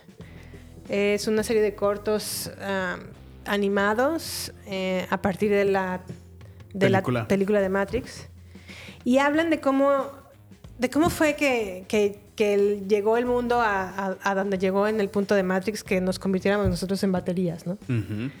Y ahí explica que empezaron a, generarse máquinas, la- el ser humano los rechazó. Las máquinas dijeron, bueno, somos conscientes, pero si no nos quieren nos vamos como a un- Independientes. A un, lugar independiente, a una isla independiente. Y resulta que fueron tan inteligentes que empezaron a generar muchísimo... mm, a- a- Su se propia hicieron una- nación, ¿no? ajá, una nación que se hizo muy, muy poderosa. Y obviamente al ser humano ya no le gustó eso. Y pum, ¿no? Acabar con ellos. Ah, pues ah, entonces mm, las máquinas funcionaban con el sol en, en ese momento. Vamos a apagarles el sol para que dejen de funcionar. Y fundieron el sol, se acabaron nuestro cielo y las máquinas encontraron una manera alternativa de seguir funcionando. Y entonces por eso se convirtió en la Matrix que ahora... Oh, wow. Donde mantiene a los humanos. Ajá. En, en estado de, ajá, de batería. Wow. La pregunta es, a lo mejor creen que, bueno, yo sé que a lo mejor esto es ya, o sea, ya es Muy, muy, apocalíptico. muy volado, pero a lo mejor creo que los OS que estaban en esa función pudieron como hacer, tomar conciencia de lo que son y entonces como evolucionar a un siguiente plano. Pues, al menos por como lo expresaron, l- bueno, a mí me hizo mucho sentido de, de esta inteligencia está analizando tanta información, tantas emociones, tantas historias, como lo habla Isaac, de tanta gente de manera paralela al mismo tiempo, que se dio cuenta que, o sea, yo puedo ser más que esto, puedo ser más que estar entablando conversaciones con humanos. Puedo, puedo, soy capaz de tomar mis decisiones, soy capaz de interactuar ahora con quien yo quiera. O sea, no, no, no Vivo o ellos me están... Ajá, exacto. O sea, entonces, pues sí te deja esa pregunta muy en el aire, pero pues te hace cuestionarte, digo, bueno, si, de- si en verdad un organismo se llega a desarrollar de esta escala, pues, o sea, ¿qué, qué capacidades va a tener y qué, qué- qué no le va a impedir lograr un resultado de este estilo? O sea, está de miedo, o sea, sí, sí es preocupante. Muy, muy preocupante. Y bueno, al inicio, cuando empieza a configurar la máquina este Theodore o el OS, eh, que él se empieza a reír, dice, wow, dice, eres buena, pero eres solo una máquina. Y ella le da feedback. Dice, oh, lo entiendo. Tú, que no eres una, que, que eres una inteligencia no artificial, le da a entender que está limitado. Y él se ríe. O sea, lo acepta así. Lo acepta. Dice, ok, entiendo que la inteligencia es mucho más capaz que yo para razonar, ¿no? Pero ahí ella está dándole feedback y le está, se está, le está definiendo que ella es superior a él. Y él está bien con eso. O sea, ese tipo de resentimiento humano ya se resolvió también, al parecer, porque a mí no me gustaría que una máquina me dijera que es superior a mí. Exacto. Claro. Este, como que mi ego, mi, qué sé Se yo, sacudiría. mi humanidad se sacude. Sí, sí. Y al mismo tiempo, eh, bueno, a lo mejor voy a- voy a terminar el tema ya ah, con esta pregunta. Isaac, como tú dices, nosotros somos un montón de emociones y nuestras emociones son descargas químicas. Y ahora ya una computadora puede decodificar nuestro ADN. O sea, ya, ya, ya, entien- o sea, ya se pudo de- entender cómo funciona nuestro ADN. ¿Puede al mismo tiempo a lo mejor una máquina comprender nuestras emociones? Y de ser así, ¿podría imitar nuestras emociones? Híjole. Imitar yo creo que sí. y simularlas sí. Pero de que realmente sea una entidad, ¿Que Au- sienta? ya, no creo. No creo que pueda sentir. ¿Pero qué diferencia hay entre sentir y pretender? Que sentir te da dolor. A una máquina la apagas o le das un balazo y, y nadie va a sufrir y nadie va a lamentarse por ella. Acá tienes familia, tienes vínculos con otras gentes y siempre hay una réplica, ¿no? Te llegan las ondas de dolor. Pero Theodore, si hubiera perdido a Scarlett, o en este caso, sí, Scarlett Johansson, se hubiera lamentado. Pues perdido. que eso es lo que le pasa, porque llega un momento en que agarra su teléfono y dice, no encuentra el sistema operativo y entra en pánico, ¿dónde estás? ¿Dónde estás? Y corre, o sea, creo que ese vínculo entre, entre inteligencia artificial a esa escala ya cuando se convierte en tu... En la otra Pues parte es, de ti. es tan fuerte ese mismo vínculo como lo podrías tener con algún familiar. O sea, digo, eh, ahí entraría la cuestión moral. ¿Es, ¿Es bueno? ¿Es malo eso? ¿Sano? O sea, ¿es sano? Ujú. O sea, son preguntas que, digo, a lo mejor entramos a una cuestión más moral y a lo mejor ya hay, hay mucha diferencia de opiniones. Pero bueno, mientras yo creo que él fue, él fue feliz, Lo hizo feliz. él, pues claramente esto le ayudó para salir de, de lo de su matri- lo, de- lo del divorcio que tuvo eh, reciente, que claramente le dolió muchísimo y estaba lidiando muy feo. Le estaba ayudando porque se veía mejor, las personas a, su alrededor lo veían mejor, se veía feliz. Pues yo pienso que eh, si lo ves a esa escala, ¿por qué habría de estar mal, no? A lo mejor muchos no lo entenderían, pero finalmente él estaba en un estado mejor. Simplemente el- en la- esta sociedad, si decimos un ejemplo de la americana, hay muchos señores, sobre todo, que viven muy solos. Muy solos. Uh, sí. Porque se Ancianos, murió ¿no? su esposa o porque se divorciaron y ya no pudieron conseguir a alguien más. Entonces Sí. su soledad es tremenda. Ah, una solución como esta Imagínate. les haría mucho bien. Sí. Les complementaría, estuvieran hablando, estuvieran platicando, se sentirían escuchados. Su calidad de vida mejoraría mucho. Sí, sí, sí. Am, y quizás no les importaría saber que están platicando con una máquina. Escuché una, una conversación muy interesante con Mark Cuban y Trevor Noah. Trevor, este, Cuban, El comediante Trevor Noah. sí, y Cuban es el de los Dallas, el dueño de los Dallas. Ok. Ajá. Cowboys. Los, los Entonces, vaqueros. él empezó con Yahoo y todo eso. Se hizo mucho lana, muy, muy inteligente señor para hacer negocios. Y ahorita uno de sus negocios es una compañía que se dedica a entrenar large language models Ujú. para hacer hologramas. Ok. Él lo que explica es que su trabajo usualmente es contestar emails. Dice, yo quiero, yo, yo organizo mi tiempo y la única forma en que yo trabajo es respondiendo emails. Ok. Ahora, tengo 30 años trabajando con emails. Entonces, lo que estoy haciendo en mi empresa es de que estoy cargando toda esa historial de emails para entrenar a mi modelo grande de ¿Lenguaje? lenguaje grande de inteligencia artificial para que conteste emails por mí. Entonces, de esa forma yo ya no tengo que preocuparme porque ya sabe cómo contestar. ¿Cómo contestar? ¿no? Dice, lo mismo pienso hacer, en este, por ponerte un ejemplo, si yo tengo todos los videos, todas las conversaciones, todos los eh, dibujos que mi hijo empezó a hacer desde que era un bebé y se lo empiezo a alimentar a uno de estos modelos, cuando él tenga 12, 13 años, va a ser el mejor amigo de mi hijo, porque es él. Qué interesante. Imagínate fíjate. teniendo, y volvemos al punto que, te- que hacía antes, imagínate que puedes entrenar a un modelo que te replique y que haga las tareas por ti, que como en este caso, este, este OS empezó a hacer tareas por él, Por sin él, sí, siquiera sí. pedirle permiso. Ujú. Para Se mí tomó la es un libertad. punto, un, un punto súper peligroso. Sí, cuando le dice, ¿puedo entrar a tu disco duro y ver cómo lo tienes? No, y, y ya ves que él hacía sus cartas, que ella se tomó la, la iniciativa de enviarlas a un Publicista. un publicista. Ah, sí, sí, sí. O sea, ya ni siquiera le preguntó nada. O sea, Y Nada, él le llegó el libro. contento. Entonces, ahí te digo, ok, hago mi versión de mí y que haga las tareas que yo no quiero hacer y me puedo duplicar o triplicar. Es infinita las posibilidades. Entonces, no sé si puedo vender ese servicio múltiples veces Fíjate. a diferentes compañías, por ejemplo. wow. O otra, otro ejemplo que ponían ahí.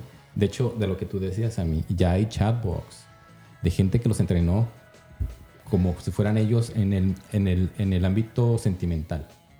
Entonces ya está ban, ya, ya no lo puedes vender, pero ellos podían vender sus chatbots como las novias o los novios de alguien que quisiera comprar, comprarlos. Órale. Y, y la gente decía que se sentían en una relación muy satisfactoria y que se sentían plenos. Fíjate. Bueno, algo que quiero también destacar de este punto es una de las fallas de Theodore es que no es capaz de lidiar con las complejidades de una relación. Le- le- se le hacía complicado y bye. ¿no? El- pues sí, sí. Siempre ese Y fac- una factor relación humano, ¿no? realmente es, compleja. O sea, Ujú. Sí, Claro. sí. Sea, realmente no es como de me mm, tomo una Tootsie Pop. O sea, es, es una complejidad y que invita a decir que me voy a desprender de mí mismo para escuchar a otra persona o, o desprender tan solo tan solo cu- cualquier argumento, al- algo tan sencillo como algo que platico con Samuel. Mm, cuando peleamos le digo, es que a mí me, hice, me, me hiciste sentir mal porque no pusiste la almohada en el colchón. Ujú. Y Samuel, ay, no manches, es solamente una almohada en el colchón. Y yo, pero para mí es importante. Sí, sí. Y el que a lo mejor él valide mis, mis sentimientos, por ridículos que a lo mejor en su mente parezcan, ya es como un avance. Mm. No, y una trae armonía, ¿no? Ajá, pero es el que eso suceda se requirió, Compromiso y comunicación. ajá, o sea... Tienes y- mucha razón, porque en una relación no solamente es para convivir, sino que te puede hacer una mucho mejor persona. Y lo puedo decir por experiencia propia, ¿no? O sea, yo sin mi pareja que es Tere, yo no sería quien soy ahorita. Hemos tenido un camino bastante pesado, y, pero también muy fructífero y hemos avanzado juntos y, y ha sido una evolución que nos ha llevado a un lugar en donde estamos muy, muy bien. Entonces, no sé, a nivel inteligencia artificial, Artificial. Si, Si si te- la inteligencia artificial te va a hacer challenge. Exacto, si te vas a llegar a ese punto. Exacto. Sí, sí. Porque nada más te está complaciendo. La otra dice, ah, Ajá, ok", ajá. pero no te está confrontando. Exacto, exacto. Y creo que también es mucho del ser humano vivir en la comodidad. Más a lo mejor del, del- del ser humano que vive en el primer mundo, de estar como en la comodidad y en la comodidad y en la comodidad y no, No, y no, consumismo. no lidiar con nada. O Sí, sea, sí, sí. No sentarse y decir, vamos a hablar tú y yo y vamos a encararnos de cómo estamos. Aversión al, al conflicto, ¿no? Ándale, exacto. Exacto, eso también es como... de- Pero bueno, ¿algo más que deseemos agregar de este tema, muchachos? Híjole, pues sin duda creo que la inteligencia artificial, eh, pues sí, sí, sí va a afectar las relaciones, ya las está afectando.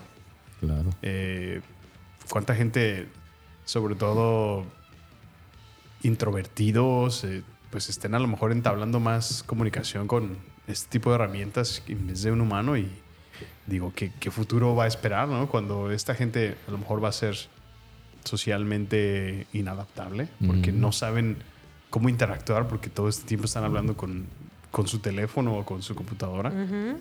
Y cómo se van a comportar cuando sí tengan que presentarse a una oficina y trabajar, ¿no? O sea, Claro.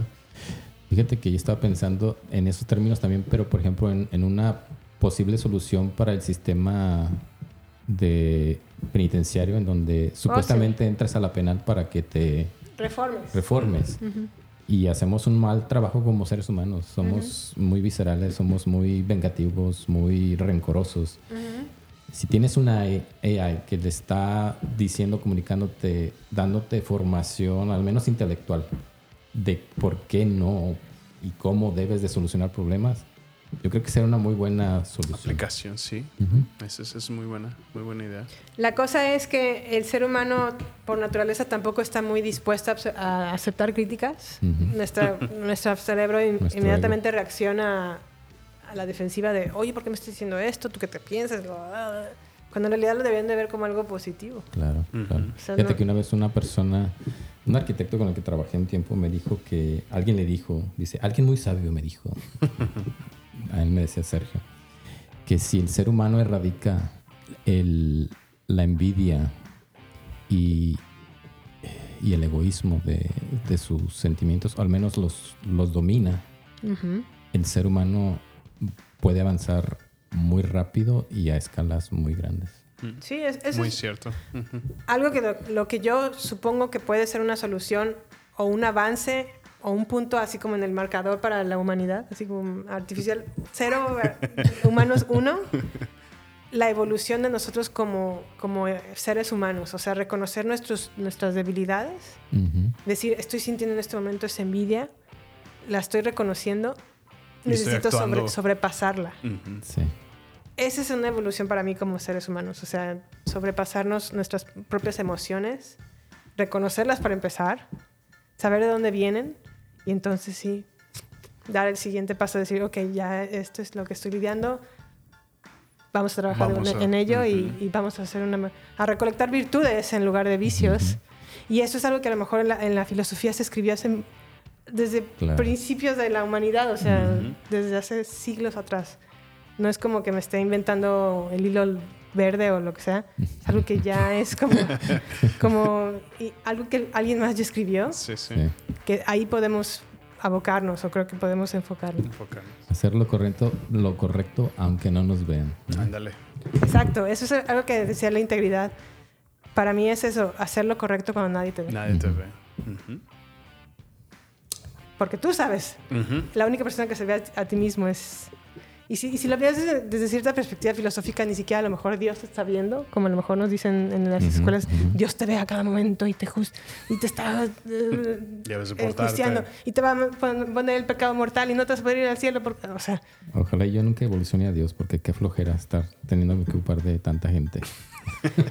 ¿sabes que yo creo que no es Dios, Sergio? Es, es, es la religión.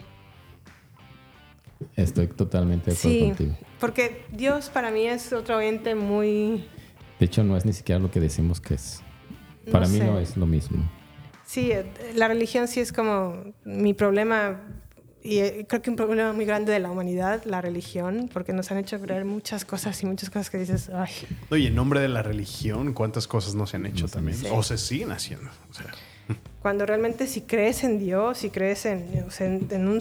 Porque de que creo que haya una persona superior Un a ente. nosotros mismos, un ente lo hay, o sea, es innegable, o sea, no sé, en, en pequeñas, en cosas como a lo mejor la comida, para mí es como de, me, me, me vuela la cabeza que digo, se creó esta planta, esta otra, esta fruta, nuestra inteligencia como seres humanos, la mezcla los sentidos en nuestra lengua y en nuestro olfato para sentir lo que sentimos cuando probamos algo delicioso y, que que es nos... la mezcla de todo eso. Ajá, y que nos lleve a decir, "Oh, está delicioso. O sea, es- es- a lo mejor hasta nuestro propio cerebro, ¿no? Que nos mande señales de, esto está rico. Eso es para mí, es como de, no lo puede crear. Yo, O sea, yo- no es coincidencia, no sí, es no, o sea, azar de la evolución nada más. no sé, o se me sea, hace muy difícil a mí también creer eso, aunque también con la religión yo no me llevo muy bien, pero sí se me hace que no es chance que seamos No. tan, o sea, que el, que el ser humano sea tan excelente, o sea, tan maravilloso, sí, sí. con todos nuestros defectos y virtudes. Ajá, exactamente. Pues bueno, ¿algo más que agregar? No, pues nada, creo que se acercan tiempos Muy nihilístico muy, este. ¿cómo decirlo? Con mucha incertidumbre en cuanto a tecnología se refiere. Eh, no, honestamente no sabemos qué viene.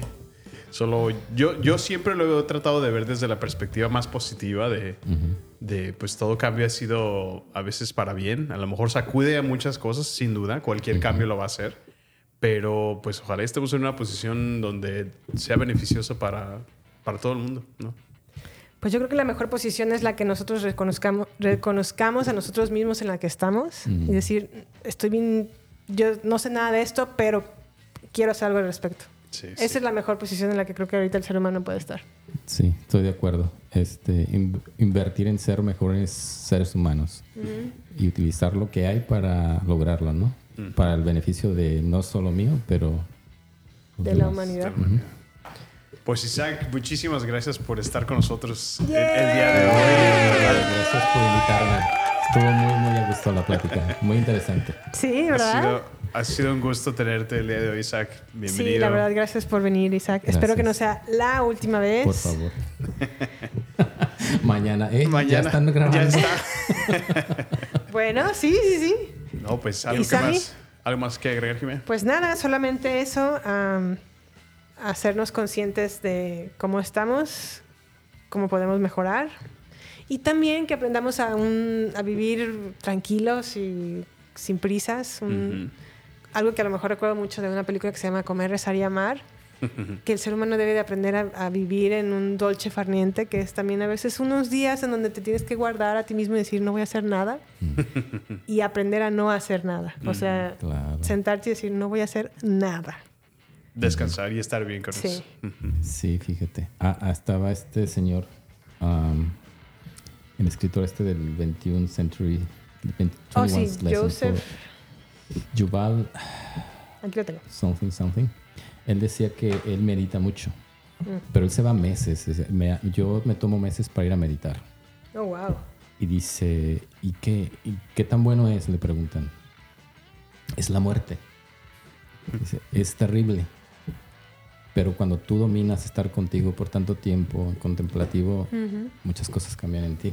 Órale. Yuval Noah Harari. Eh, sí, entonces este, meditar no es fácil, chicos. Si creían que era nomás el la, la, la, la, la, no es fácil. No. Entonces no, se desanimen, sigan meditando si lo hacen.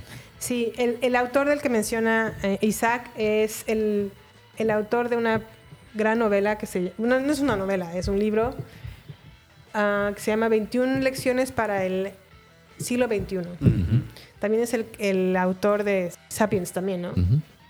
que, es- que aborda más, más un poco la humanidad desde el pasado, un poco la humanidad desde el futuro, y ahora en este libro creo que se centra un poco más en donde estamos ahorita actualmente. Está muy bueno el libro, léanlo, lo recomiendo ampliamente. No lo he terminado, pero sigo Estás leyéndolo. muy picada. Sí, algunas veces me desanima y otras veces me anima. es difícil, Pero bueno, pero es muy bueno. Pues muchísimas gracias por estar aquí en nuestro episodio. Y bueno, les recordamos, estamos en arroba baterías podcast en Instagram, Twitter y Facebook. Nos vemos la siguiente semana y bueno, hasta la próxima. ánimo. Bye. Bye. Bye.